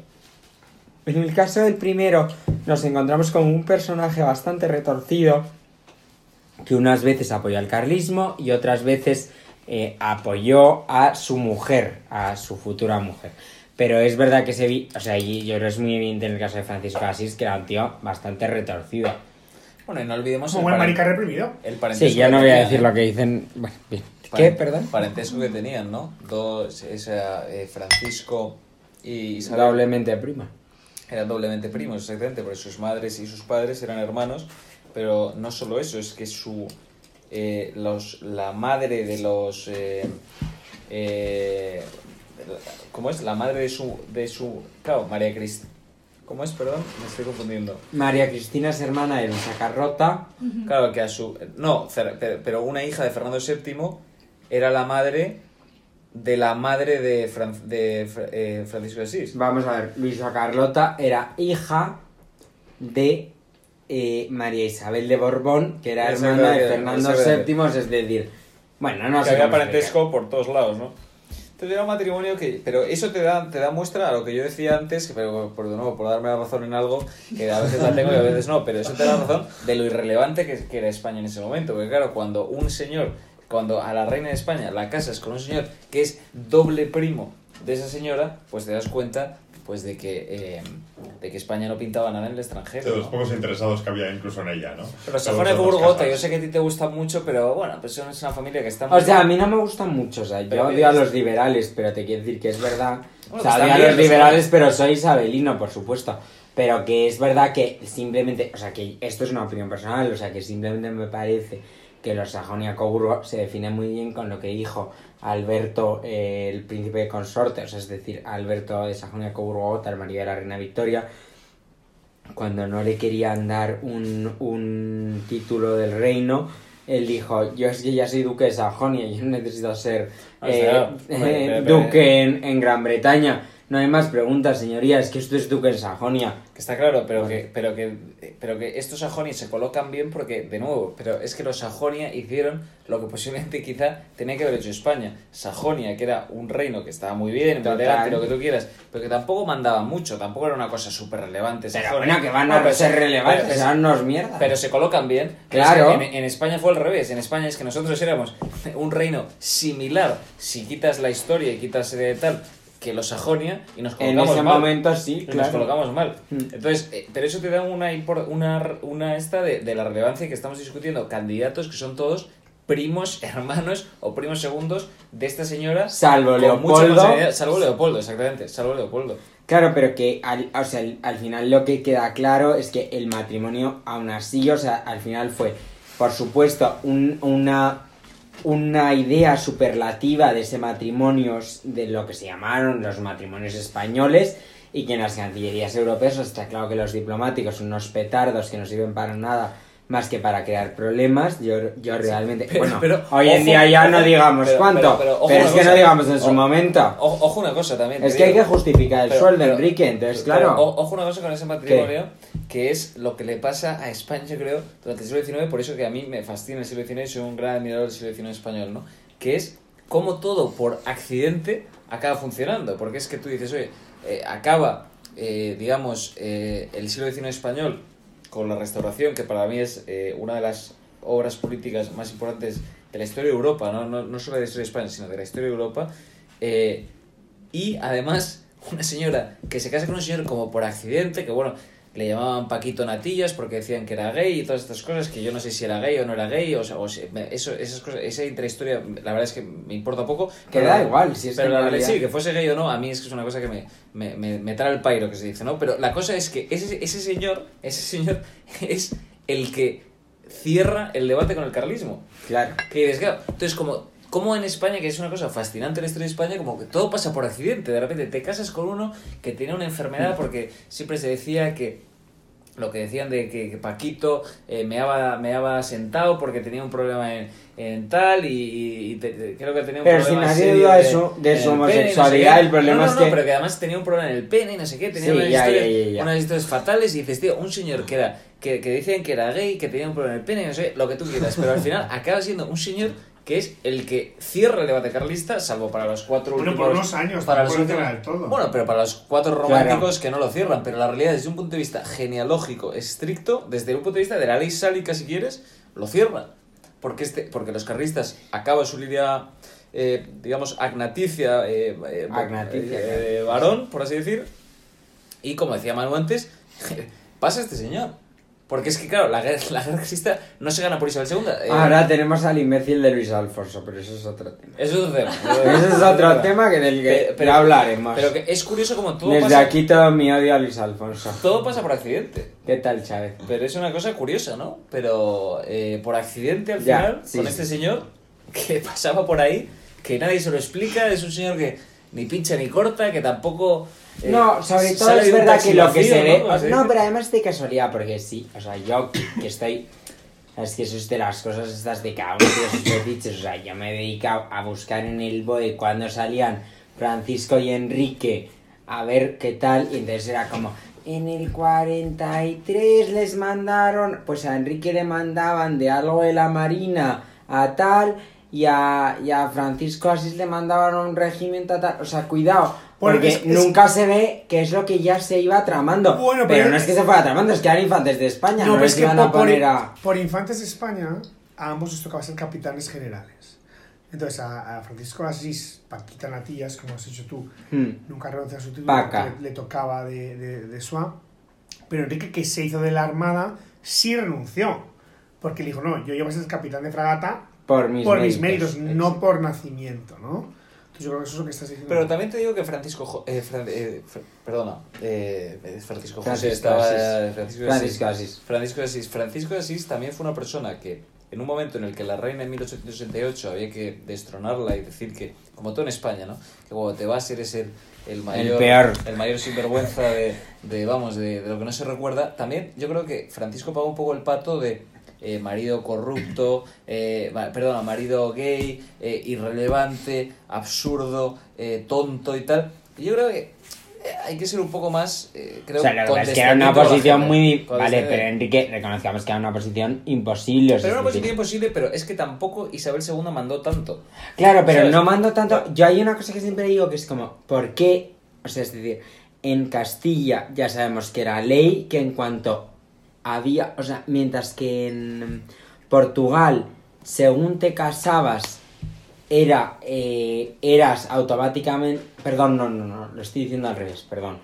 En Castilla, según se casaba la reina, o sea, es decir, según se casó, por ejemplo, Isabel I, Fernando pasaba, Fernando Aragón pasaba a ser el rey de Castilla con la numeración que correspondiera. Mientras que, por ejemplo, en Portugal, María II de Portugal se casó con Fernando de Sajonia y Fernando de Sajonia solo fue rey de Portugal con el nombre, o sea, con el, el perdón, el, el número de Fernando V en el momento en el que tienen el primer hijo varón.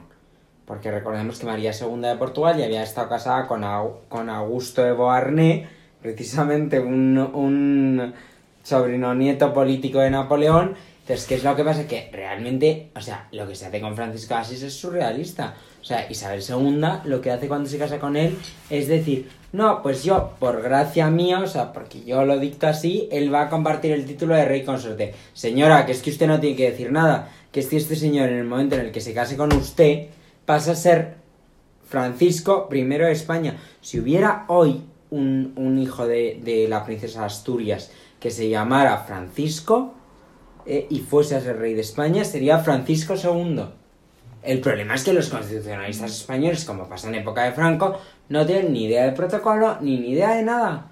¿Por qué? Pues porque es que ahí vivimos en la época de Internet, en la época de contrastar. Pues que recordemos que es que en el año 75, eh, perdón, en los años 72, hacen al duque de Cádiz su Alteza Real Don Alfonso de Borbón.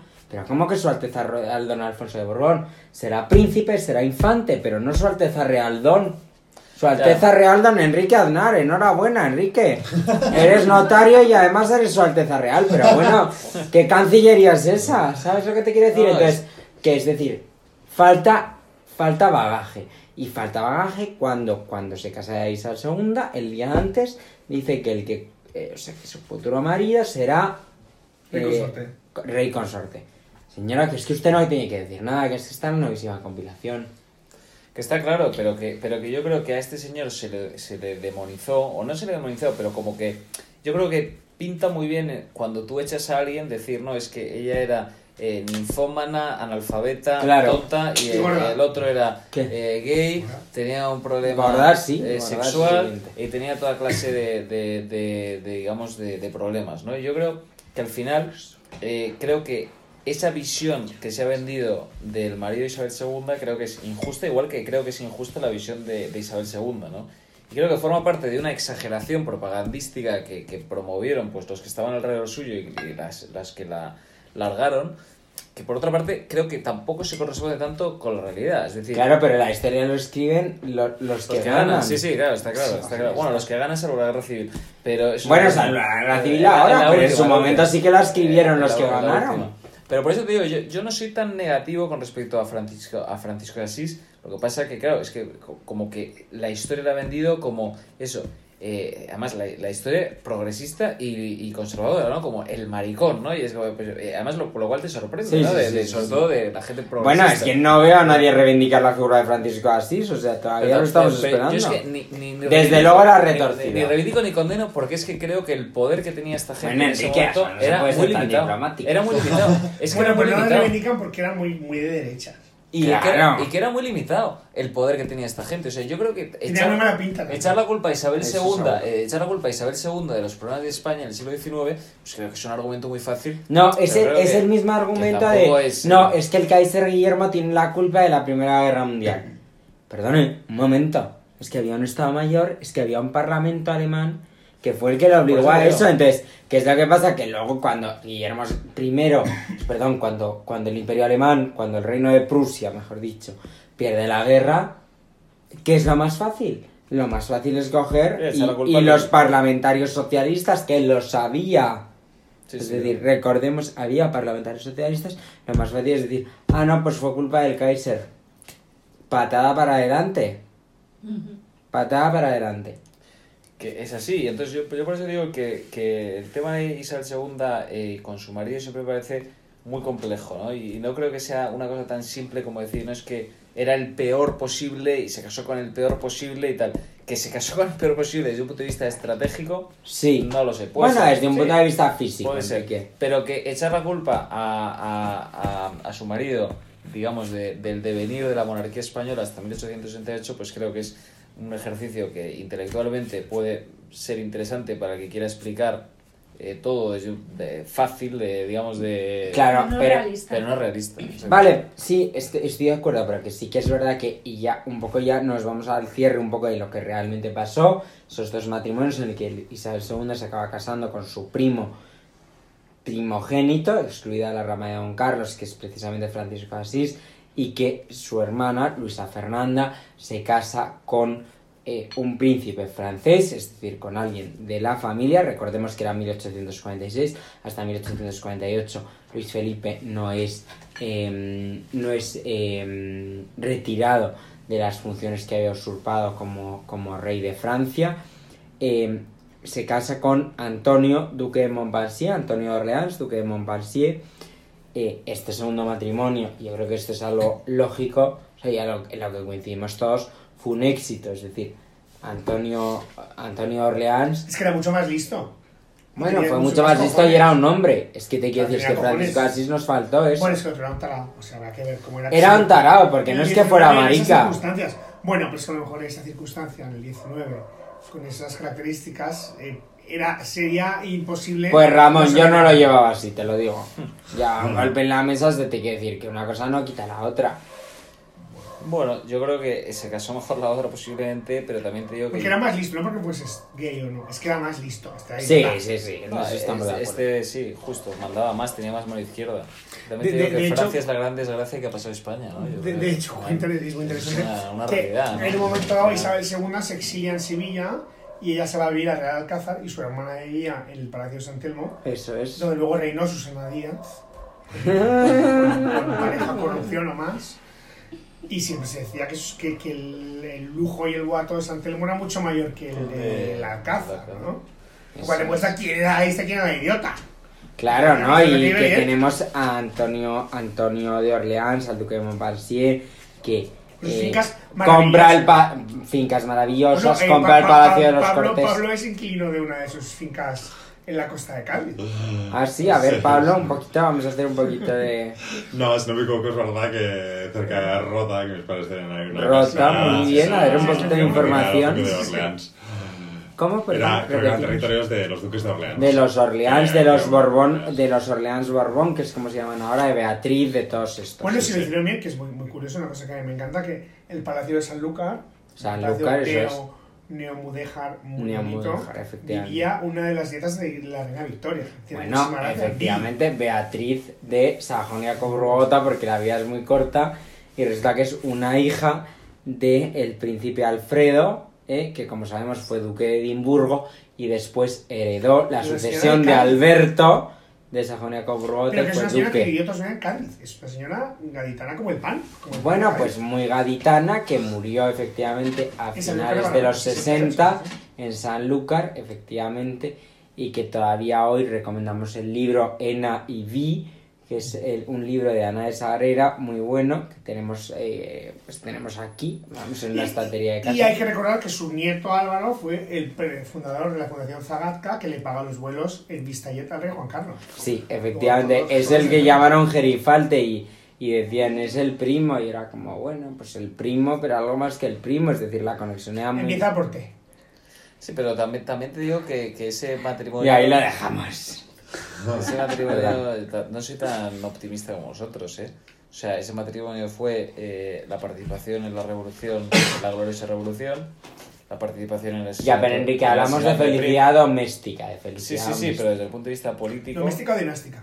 Doméstica, dinástica está claro que no. No, pues desde, desde el punto de vista de ese matrimonio nos gusta mucho eh, las artes, tal, fueron mecenas, eh, hicieron, evidentemente, eh, tu- tuvieron una corte paralela posiblemente bastante más sofisticada que la que había en Madrid, pero luego también gloriosa revolución financiada por Montpensier, eh, asesinato de Prim, hasta Financiado por Montpensier. Todas las maldades. O sea, ¿Y, y, y el asesinato de Enrique de Borbón? bueno, ese de Enrique Borbón en su el mano, sí, sí, justo en su mano. el Efectivamente, o sea, por sus manos murió don Enrique de Borbón Duque Y eso te demuestra una vez más el gran error de la política exterior española durante muchos años, que es alinearse con Francia. Que ese Siempre nos salió fue mal. el gran error. el gran error. Claro, o sea, yo creo que era mejor ser una colonia inglesa que una colonia francesa, de una Francia que evidentemente cambiaba de régimen cada dos minutos y que si en un momento fue eh, Luis Felipe, en el siguiente iba a ser Napoleón. Es decir, yo creo que eso es un clarísimo error. Y mm, esto no fue tan bestia porque Napoleón III estaba casado con la condesa de Teba, pero evidentemente el conde de Montijo, el conde consorte de Montijo, que es como siempre le hemos llamado en este podcast, porque nosotros eso de Napoleón III no No sabemos ni quién es. reconocemos. No reconocemos en ningún caso ese título. Para nosotros es el conde consorte de Montijo o el conde consorte de Teba. Eh, como en pequeñeces del padre Luis Coloma, que le mandamos un abrazo a estar en el cielo, suponemos, desde desde aquí. Pero es verdad que, que, que verdaderamente es el conde consorte de Montijo, entonces, pues claro, como para decir que no alojaban a Isabel II en 1868, por supuesto que sí. No, está claro, está claro. Pero que España en política exterior siempre ha sido muy deficiente en ese sentido porque es el único país de Europa en el que se lleva bien con el vecino de enfrente, ¿no? Que es una cosa como que ningún... eh, Alemania con Francia nunca se han llevado, Francia siempre ha intentado aliarse con Inglaterra. Y yo creo que porque siempre han tenido unos ministros de Asuntos Exteriores que no han sido lo que tenían que ser. Es decir, España. eh, sí, o sea, es decir, es que González Laye, yo no sé ni quién es el Hoy he visto a Álvarez en el teaser, una pinta horrible. Con Sí. Una pajarita mal hecha. Pero ¿cómo que pajarita? Pero por favor, veía que desde Morán habíamos abandonado las pajaritas. A ver. Entonces, claro, es que dices, es que Hombre, te quiere decir que yo no pido tal, pero alguien con un poco de gusto que sepa ponerse una corbata, es que no Es que ya sé. nos gusta, es, son dos dedos de frente. Pero todo, porque todo hace. Bueno, pero espérate porque... eh, ¿Cómo se llama? Méndez de Vigo, pero eso no fue exteriores. Ese fue... Claro, eso fue, otra, eso fue Sí, cultura. Mm. Que sí que muy elegante, ¿no? siempre nos lo encontramos en misa, pues muy bien, encantador, educado, con título, pues nos alegramos, pero siempre con ese toque que yo siempre lo diré a Vox, que siempre ha tenido mucha verdad, siempre la derechita cobarde. Oye, que no pasa nada porque seas varón, es que basta ya, porque hay que esconder eso. ¿Sabes? O sea, no. Error completamente. Bueno, volvemos Isabel II, vamos ya de cierre porque ya no podemos hablar más. Seguro que habéis dejado el podcast, si no, pues os queremos enormemente porque la verdad es que no podemos estar más borrachos y es jueves. Y más de Eh, acuerdo. Y más de acuerdo, efectivamente. Entonces, para cerrar, Clarita, ¿algún detalle sobre estos matrimonios? ¿Alguna cosa que quisiera resaltar especialmente? O vengarte. ¿O vengarte? Bueno, yo un- una cosa que sí que quiero decir, que siempre se dice que Francisco de Asís era homosexual, Bien. pero en verdad no lo era. Es, Era maricón.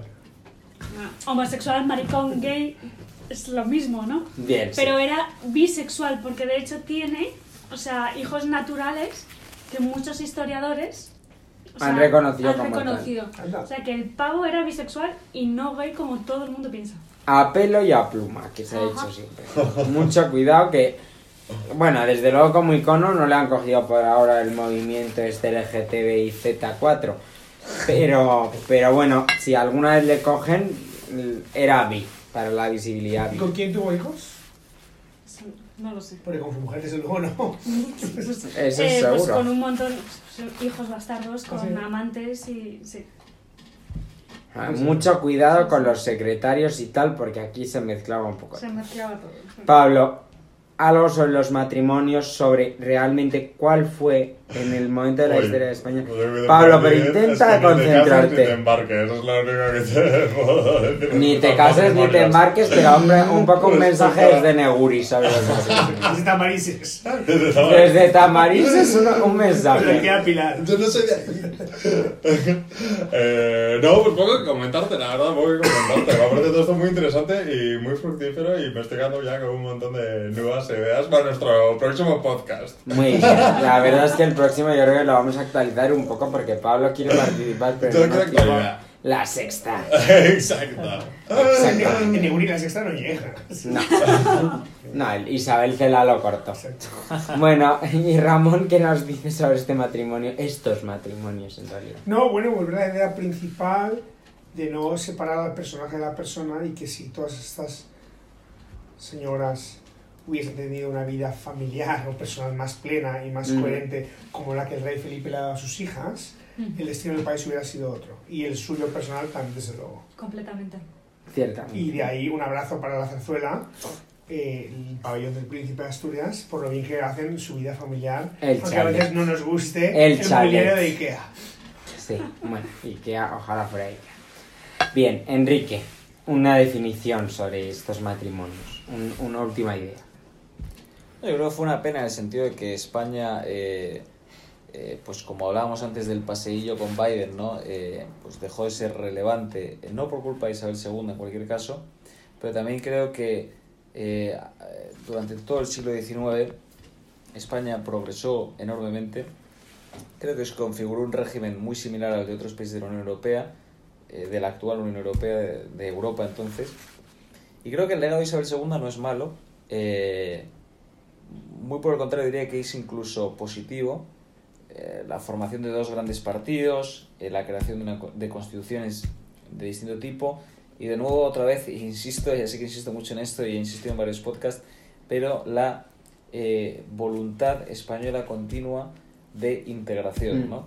Y yo creo que eso es un legado de, de Isabel II eh, y de esa unión liberal con O'Donnell y de, oh, muchos matices, pero ese intento ¿no? de integrar a todas las fuerzas eh, próximas al régimen o próximas a la moderación o, la, o a la, digamos, eh, al normal funcionamiento de los países. ¿no? Al Más- sentir de al- la sociedad. al sentido común, más allá de Mm. una ideología u otra, y, y- y, digamos, intentar aislar a la gente que, que vive muy bien en el monte y en los gritos y en, y en, y en los estigmas y en los eslóganes, pero que está lejos, yo creo, de la realidad social de un país. ¿no? Y yo creo que eso, Isabel II, por accidente posiblemente, o por eh, constancia, Ujú. creo que lo consiguió muy bien en el siglo XIX y creo que es un legado importante eh, aplicable hoy en día. ¿no? Ese sería mi, mi mensaje final. Ciertamente yo creo que es un muy buen mensaje final y además siempre nos quedamos en este toque positivo. Desde aquí también es día, mm, es día 14 de octubre y hace poco, exactamente hace dos días, se ha celebrado el desfile de, yo no sé cómo se denomina ahora, porque ya es que del Día de la Hispanidad, efectivamente, y la verdad es que ha sido bastante bonito precisamente ver a, mm, al rey en, en, en su rol, sí, rodeado de los coraceros. Desde aquí también, como siempre, hay que señalar lo bueno y eso ha sido una cosa buenísima de Zarzuela. Ojalá se insista un poco más en estos temas, porque si no, pues para eso ya tenemos una presidencia de la República. Lo que hay que sacar es las carrozas, el armiño y todo lo que se pueda. Precisamente en Pero, pero- y perdóname, ya que hablamos Sí. del desfile, ese no era el día para buchear a Pedro Sánchez, en mi opinión. Estoy de acuerdo. Ese no era el día. Es verdad que eso hace un flaco favor. Es verdad que hace un flaco favor.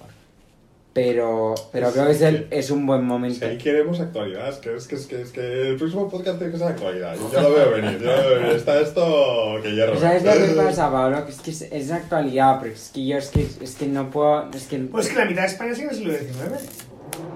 Toda la España nacionalista vive en el siglo XIX. O sea, España nacionalista... Es el siglo XIX.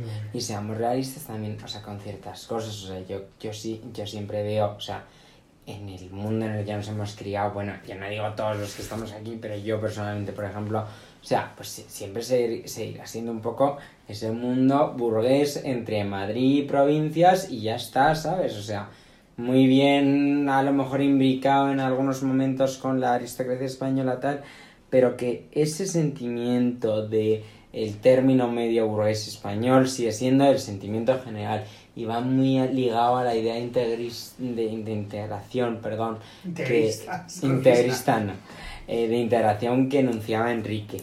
Em, desde aquí animamos, como siempre, a que os fijéis en las cosas de corte, en que si se tiene una monarquía es precisamente para que ésta luzca. Y precisamente parte de este lucimiento fue que precisamente Isabel II, eh, hacia principios de los años 50, eh, mandó construir en el ala oeste, es decir, en el ala más pegado hacia la sierra, más pegado hacia Madrid-Río hoy, eh, mandó construir un teatro en el que se representó por primera vez la ópera La Conquista de Granada de Emilio Arrieta, de la que escuchamos el preludio en versión de la Orquesta Sinfónica de Madrid, dirigida por Jesús López Gómez. Muchas gracias y hasta la próxima. Bye.